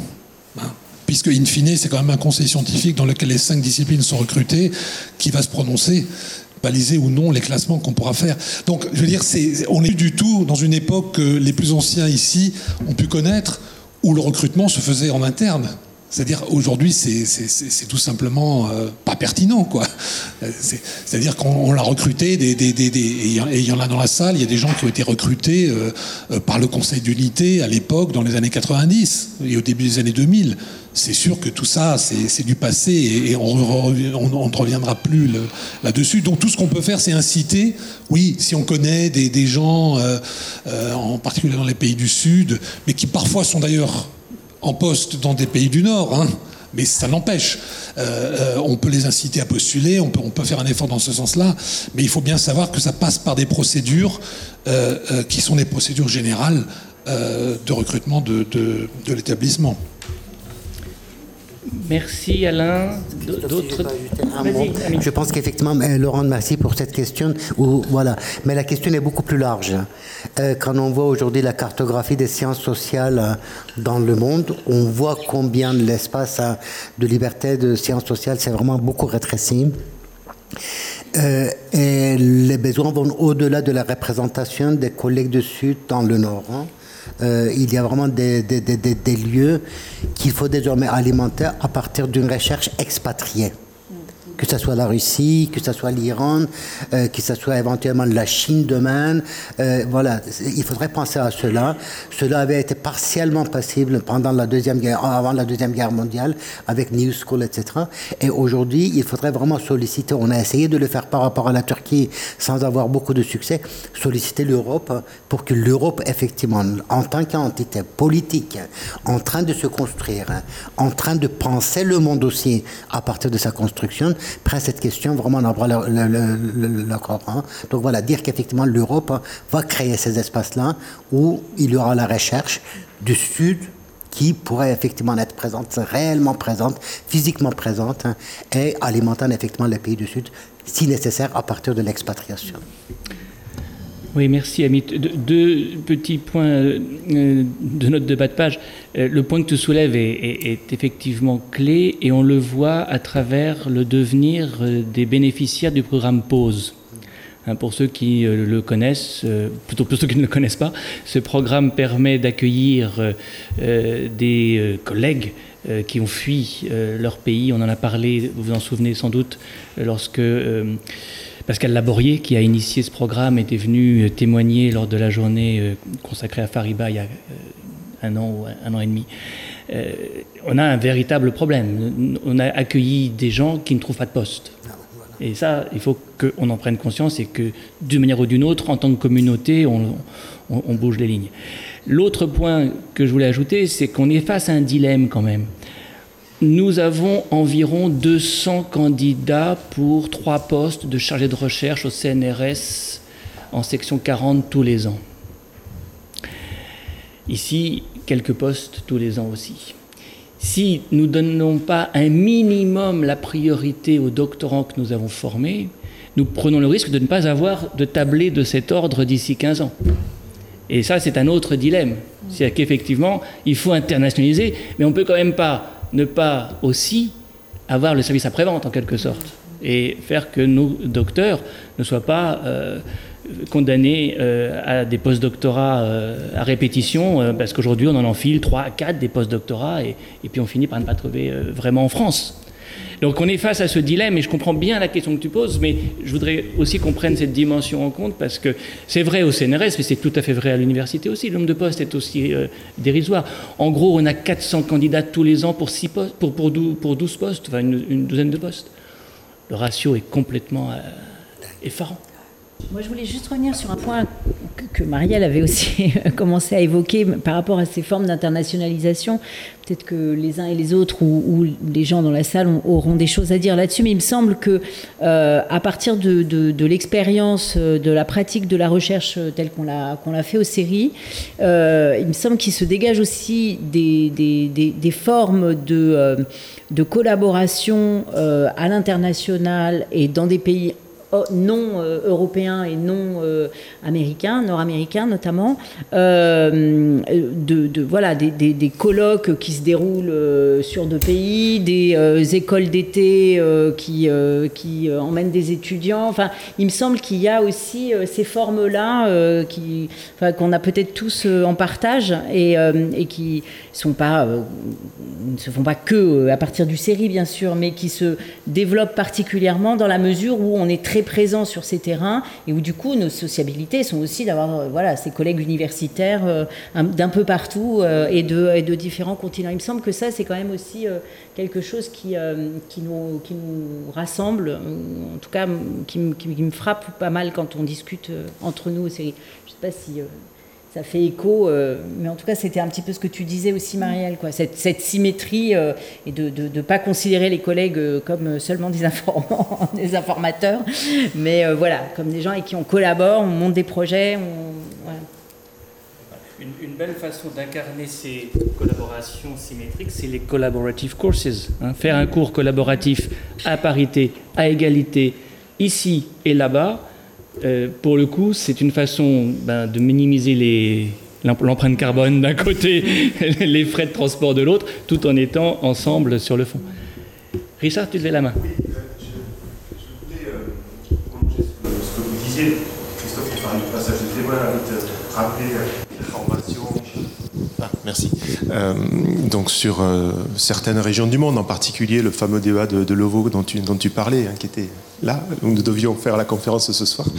Euh, et ce qui est frappant aujourd'hui, parce que là on parle du série, on parle de la recherche, mais c'est cette problématique de la formation, de la transmission. Et ce qui est frappant euh, quand même depuis euh, l'époque que vous évoquez les uns et les autres, c'est euh, la perte quand même assez sensible hein, de, substances dans ce, dans ce domaine-là, puisque avec beaucoup de sagacité, le fameux DEA de Leveau a été supprimé au lendemain du 11 septembre. Et puis, effectivement, les différentes formations de ce type, qui étaient notamment dans le domaine de la politique comparée, ont subi des transformations assez, fortes ces dernières années à, Sciences Po. Donc l'articulation entre les recherches menées aux séries et l'enseignement, la formation, notamment en politique comparée, irriguée par les airs, euh, a euh, quand même retréci comme peau de chagrin. Et une certaine type aussi de, politique comparée qui était défendue par le, labo euh, a été aussi, disons, bousculée, pour dire le moins, ne serait-ce qu'au sein du, master de politique comparée ou d'autres traditions de recherche qui sont tout aussi légitimes, hein, mais qui sont d'une autre matière, hein, d'une autre manière, en particulier très quantitativiste, très mainstream, euh, est en train de s'imposer. Il y a des étudiants d'ailleurs du master dans, dans, la, dans la salle, ils pourraient, euh, elles pourraient en témoigner, mais euh, c'est quelque chose qui, qui, nous préoccupe aussi, hein, évidemment. Alors il y a des initiatives qui sont lancées ces, ces dernières semaines et, mois pour justement réfléchir à, tout ça au sein de l'école de la recherche, mais aussi plus largement dans toutes les formations de master à, à Sciences Po, et c'est quelque chose évidemment qui, qui préoccupe le série quand même pour l'avenir, parce que comme tu disais, sinon dans quelques années, il n'y aura pas matière à, faire une telle table ronde. Oui, et juste sur ce point, c'est aussi pour ça qu'on avait souhaité faire cette objectivation en termes de recrutement. En fait, c'est un modèle qui a fonctionné, qui a très bien fonctionné. Euh, la manière dont euh, le série a, s'est implanté euh, à travers des gens qui ont été formés aux séries partout en France et l'exemple que donnait Frédéric du cas de, de l'ULB est vraiment extrêmement explicite. Et c'est vrai que d'un côté, on voit que c'est que, que ça a été un vrai succès sur les, les dix dernières années et en même temps, il y a cette transformation interne à l'institution et donc cette, cette, cette situation un peu contradictoire finalement. Je pense que là, il y a vraiment une question extrêmement importante. Et merci d'avoir rappelé ces années-là. Donc, sans céder à la nostalgie de vieux pays, on avait des cours d'épistémologie. Voilà, Pierre Favre faisait un cours d'épistémologie, Jean Leca avait vraiment un cours d'épistémologie. On devait lire euh, Kuhn, Feyerabend, etc. en DEA, ça veut dire en master d'aujourd'hui. Et je pense qu'effectivement, la question qu'on peut se poser aussi, c'est comment on perçoit les sciences sociales. Et cette question, sans doute, doit se poser aux séries, à Sciences Po, plus généralement, je crois, à l'université, est-ce qu'on peut avoir des sciences sociales qui n'auraient plus aucun ancrage épistémologique, aucun questionnement épistémologique? Vous avez mentionné Didier Bigot. Didier Bigot, quand même, voilà, effectivement, couvrait un champ en déchirant ce champ-là. En déchirant le champ sécuritaire à partir des questions que le champ sécuritaire ne se posait pas et interroger et renouveler ce champ. Mais parce qu'il y avait effectivement derrière ce, ce, stock en quelque sorte épistémologique, cette réflexion théorique. Il en va de même de Badi et de Marie-Claude Smuts. Et je crois que peut-être si les jeunes générations devaient prendre vraiment voilà, juste une toute petite leçon de l'ancienne, c'est de dire effectivement cette épistémologie est importante, euh, la capacité d'interroger un champ euh, constitué est importante la capacité de déchirer un champ pour le redéfinir est importante. Euh, donc toutes ces questions-là doivent être intégrées. Et je pense que là, c'est à la fois Sciences Po qui doit l'intégrer, mais aussi le série. Oui, mais alors tu as tout à fait raison, Amit, de souligner l'importance de l'ancrage dans une épistémologie. Et pour reprendre euh, la question que nous pose Richard, c'est l'ancrage dans des aires culturelles aussi dont il est question ici. Et, je commence. pas exclusif. Non, bien sûr que non. Euh, d'ailleurs, même, euh, on peut avoir des épistémologies qui sont surdéterminées par des arts culturels, mais les resituer dans les arts culturels. Et, la question, effectivement, euh, qui nous est posée, c'est celle de, entre guillemets, la défense de quelque chose que, j'utilisais le mot dans mon introduction, des imposteurs prétendent représenter. On ne fait pas de travail sérieux sans connaître les langues, sans avoir fait du terrain. ça va sans dire, ça va encore mieux en le disant, parce que Dieu sait si certains prétendent faire le job sans avoir fait l'effort. Et donc euh, il y a une véritable, oui, défense, mais noble. Hein, on n'est pas sur la défensive, euh, on, est euh, fier d'un savoir-faire, d'un savoir tout court, et il faut le faire valoir. Oui, Eva. Oui je voudrais juste apporter un bémol ou plutôt un dièse à ce qui a été dit euh, sur les recrutements et sur le programme pause, non pas en mineur hein, comme le bémol, mais en majeur avec le dièse. Euh, tout d'abord sur le programme pause, euh, nous avons le série accueilli deux collègues jusqu'à présent. Et sur les deux, euh, l'une a déjà rebondi. C'est une collègue chinoise qui a, pendant son séjour, préparé un dossier. Elle a été recrutée comme assistant professor à Cornell, ce qui n'est pas mal du tout. Et l'autre, Aïcha Nouissal, elle vient de terminer son, séjour pause et on espère que euh, euh, l'issue sera également heureuse dans son cas. Sur les recrutements, bah, je voudrais donner l'exemple du recrutement le plus récent, qui est celui d'un jeune collègue rejoindre sans doute en janvier, qui est spécialiste, qui a été recruté sur le poste cher junior euh, politique extérieure, euh, action extérieure des États autoritaires slash Russie euh, ou Chine. C'est un sinologue et c'est un ancien du série. Et donc là, nous sommes quand même dans la continuité de, de, ces, de ces euh, collègues que nous avons formés et qui reviennent fort d'un bagage, fort d'une, de s'être frottés à, à, d'autres, à d'autres traditions, à d'autres styles de, de la recherche. Merci. Et ça, c'est mon côté éternellement. Mais non, mais merci pour ces bonnes nouvelles. On, on, on, on, les applaudit, on les salue, et puis on, va espérer qu'elles seront suivies d'autres. On va y travailler. D'autres remarques, questions euh, avant que nous nous dirigions vers notre... Euh, Frédéric, pardon. Moi j'ai une question. Il y avait une autre. On va laisser la salle un moment et puis allez-y. En fait, c'est un point complètement différent, mais euh, je sens que Sciences Po a quand même beaucoup travaillé sur le recrutement d'étudiants en provenance de mieux défavorisés. Et la question que je me posais, c'est finalement au début, vous avez dit, le, il y a une approche méthodologique qui est le questionnement de régimes politiques ou sociaux différents à partir d'une même, même structure de questionnement. Et cette question est tellement fondamentale, c'est cette difficulté qu'on a quand même à embarquer. Personnellement, je travaille pour une entreprise, on a recruté des gens dans les quartiers nord de Marseille. Le problème, c'est pas de les recruter de les insérer, c'est de les garder à terme. Parce qu'il y a une telle rupture culturelle. Et donc, comparatisme internationalisation, il ne faut pas aller très loin. Je me posais la question comment la, qualité méthodologique que vous avez développée sur vos sujets, on pourrait l'appliquer à un problème qui est, qui est quand même préoccupant. Voilà. C'est très marginal. Non, non, c'est pas marginal du tout. C'est juste que je me demande si nous avons les éléments empiriques pour vous répondre. J'aimerais que ce soit le cas. connaître l'origine sociale des personnes que nous avons recrutées n'est pas si aisé. Euh, mais c'est une excellente question. On devrait se poser la question non pas que pour les étudiants qui effectivement bénéficient de, discrimination positive, pour faire bref, hein, mais euh, euh, quand on en arrive au point où il faut sélectionner des chercheurs à temps plein, bon, est-ce que cette variable est prise en considération et est-ce que de fait, parmi nous, on a des gens, alors des carténors de Marseille, peut-être pas, mais qui viennent effectivement d'ailleurs que euh, de... Mon sentiment c'est que oui, mon intuition c'est que oui, mais euh, j'ai rien pour les objectiver. Et je ne sais pas si d'autres en ont des éléments. Vas-y. Alors, je vais peut-être pas répondre à l'échelle de Sciences Po, mais je vais répondre plutôt à l'échelle de la science politique française.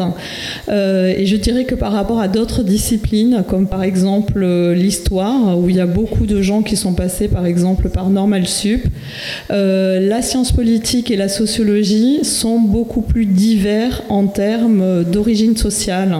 Ça a été assez travaillé par pas mal de collègues, et ça a eu des, ça a des effets, des vrais effets. C'est que les collègues restent restent en poste dans des universités de province, dans des petites universités, et se sentent aussi investis d'une mission en termes de formation des, étudiants. Donc là, on s'éloigne hein, de, des cercles qui sont les nôtres, mais parfois on est aussi passé par ça. Moi, j'ai été euh, attaché euh, temporaire d'enseignement et de recherche à l'université de Valenciennes, par exemple, après être passé par Saint-Quentin à Yvelines. Euh, et, et donc, c'est quelque chose qui est assez présent quand même dans la science politique française, parce qu'il n'y avait pas cette formation à travers euh, un espace extrêmement euh, sélectif qu'est euh, l'ENS. Et donc il y a une beaucoup plus grande diversité sociale. Oui, j'ai presque envie de réagir, mais eh ben, il y avait un, élément de la, de la question qui portait aussi sur les méthodologies, la manière de travailler et de les appliquer finalement dans des contextes qui peuvent être un contexte de la France.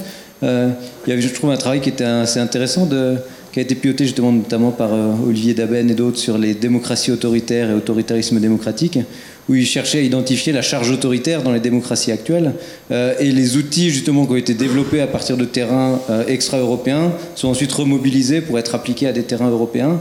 nous, on essaie de le faire aussi en Belgique d'une certaine manière et c'est assez intéressant de voir comment sur des modèles d'intégration différents on essaie de de réfléchir à ça de manière très concrète sur les questions de recrutement, mais aussi de manière euh, plus générale sur euh, euh du partage de, de, manières de travailler euh, qui peuvent être appliquées, dans mon cas, dans les favelas brésiliennes, et qui peuvent inspirer aussi des, des manières de, de, se représenter les, les, processus de marginalisation dans des, dans des pays comme la France et dans les quartiers nord de Marseille, où finalement certains enjeux peuvent être pas si éloigné euh, dans ce qu'on observe dans des processus euh, d'isolement, de, de, désocialisation. Donc euh, c'est vrai que ça peut, ça peut être quelque chose qui nous inspire. Et... Euh, j'avais donc une question. Vas-y. Mais elle est en lien aussi avec cela, c'est-à-dire qu'on a parlé de recrutement. Euh, ici, on est un peu les happy few qui ont été recrutés, mais il y a aussi beaucoup de personnes qui sont passées par le série et qui ne sont pas en poste. Euh, soit qui en cherchent, soit qui n'en cherchent plus, soit qui n'en ont jamais cherché. et je me demandais justement si le série avait cette tradition de garder le contact avec les alumni et dans son travail de service à la société, de service à la communauté, de s'appuyer euh, sur des anciens docteurs du série qui sont euh, dans la société civile, en France ou à l'étranger Et est-ce qu'il y a cette, cette, articulation qui existe déjà ou est-ce qu'il pourrait être envisageable de, de, la renforcer? Alain va répondre. Euh, non, alors, non, des, des, alumni en tant que tels, oui, il y en a au niveau de Sciences Po. C'est-à-dire que là, oui, bien sûr, il y a, il y a une il y a une association qui s'occupe de, d'eux et donc on, peut les, tracer, on connaît un peu leur, itinéraire. Mais peut-être par rapport au, recrutement, de ce point de vue-là, il y a quelque chose d'assez intéressant. Je ne pourrais plus vous donner les détails parce que ils ne sont plus tout à fait frais dans, dans, ma mémoire. Mais il y a eu une enquête qui a été faite par l'école doctorale hein, sur le devenir des, doctorants de façon générale de Sciences Po. Hein. Euh, et donc, entre autres, aussi euh, des, euh, des, différents départements et, donc à l'intérieur des départements, des différentes, des différentes entités auxquelles étaient rattachés les, les, docteurs. et donc, on a, une, on a, une vision assez, assez claire quand même de, de, de ce qu'ils deviennent. Encore une fois, je ne pourrais plus vous donner le détail, mais il y en a évidemment qui, même avec une thèse, ne cherchent pas à rentrer dans le monde académique. Hein. Il y a un certain pourcentage qui ne, choisit pas, pour diverses raisons, cette, direction-là. Et alors ensuite, évidemment, dans ceux qui veulent rentrer dans le monde académique, il y a des, degrés différents. Euh, je dirais, dans les grosses masses, ce que je peux dire, c'est qu'il y en a quand même un, nombre qui n'est pas négligeable, euh, qui continue à être actif dans le milieu académique, mais c'est vrai avec des statuts différents. C'est-à-dire ceux qui comme vous, hein, je me tourne vers les, plus jeunes d'entre vous, ont pu avoir euh, un peu le, Graal, c'est-à-dire un emploi permanent, que ce soit en France ou, à l'étranger. Euh, c'est une portion qui n'est pas négligeable, mais qui constitue peut-être à peu près, je dirais, euh, en sautant à peu près vaguement des chiffres, la moitié de ceux qui continuent à être actifs dans le monde académique. C'est-à-dire que l'autre moitié est, aussi dans le monde académique, mais avec des statuts précaires. Et parfois qui, durent, qui peuvent durer un, certain, un, certain, temps. Voilà, donc bon, voilà, il faudrait, pour ceux qui s'y intéressent, il faudrait regarder en détail ce, travail qui avait, été fait, qui était, assez, utile, hein, et qui, et en, en, tous les cas, sur une période de, je ne me souviens plus exactement jusqu'à quand ils sont allés, mais grosso modo 2013-2018, c'est quelque chose de ce style-là, mais permettait quand même d'avoir une vision euh, plus, enfin, plus fine quand même, de, de, pas impressionniste, mais vraiment basée sur des, sur, sur des chiffres de ceux qui avaient répondu, évidemment, parce que c'est ouais. toujours ouais. dépendant de ceux qui répondent. Hein. Mais le, le, taux de réponse n'était quand même pas, pas négligeable. Hein. C'était mm -hmm. pas une, une, une, toute petite minorité. Donc je pense que ça peut être assez significatif malgré tout. Je ne voudrais pas ouvrir un débat maintenant à, à, deux minutes de la fin, mais pour compléter ce que tu viens de dire sur cette enquête, euh, il y avait, si je me rappelle bien, un décalage certain entre la rapidité euh, euh, avec laquelle les docteurs en relations internationales trouvaient un poste et ceux ou celles de la politique en, politique comparée. C'est-à-dire qu'il y avait euh, une forme de, un décalage dans le temps, voire un décalage en chiffres absolus pour ceux qui restaient ou ne restaient pas au sein de l'université. C'est-à-dire qu'il y a un peu une, dissymétrie entre les, deux. Et, il est euh, tendanciellement, c'est vrai que ceux qui, étaient passés par des, euh, euh, disons, qui avaient fait une thèse qui touchait en gros aux aires régionales, avaient plus de difficultés à rentrer dans le monde universitaire, en tous les cas avec un statut pérenne, que ceux qui étaient euh, passés par, euh, par, la, par, la, par, la, filière euh, RI. Absolument. Ça, c'est quelque chose qui, qui, apparaissait assez clairement dans, dans l'enquête.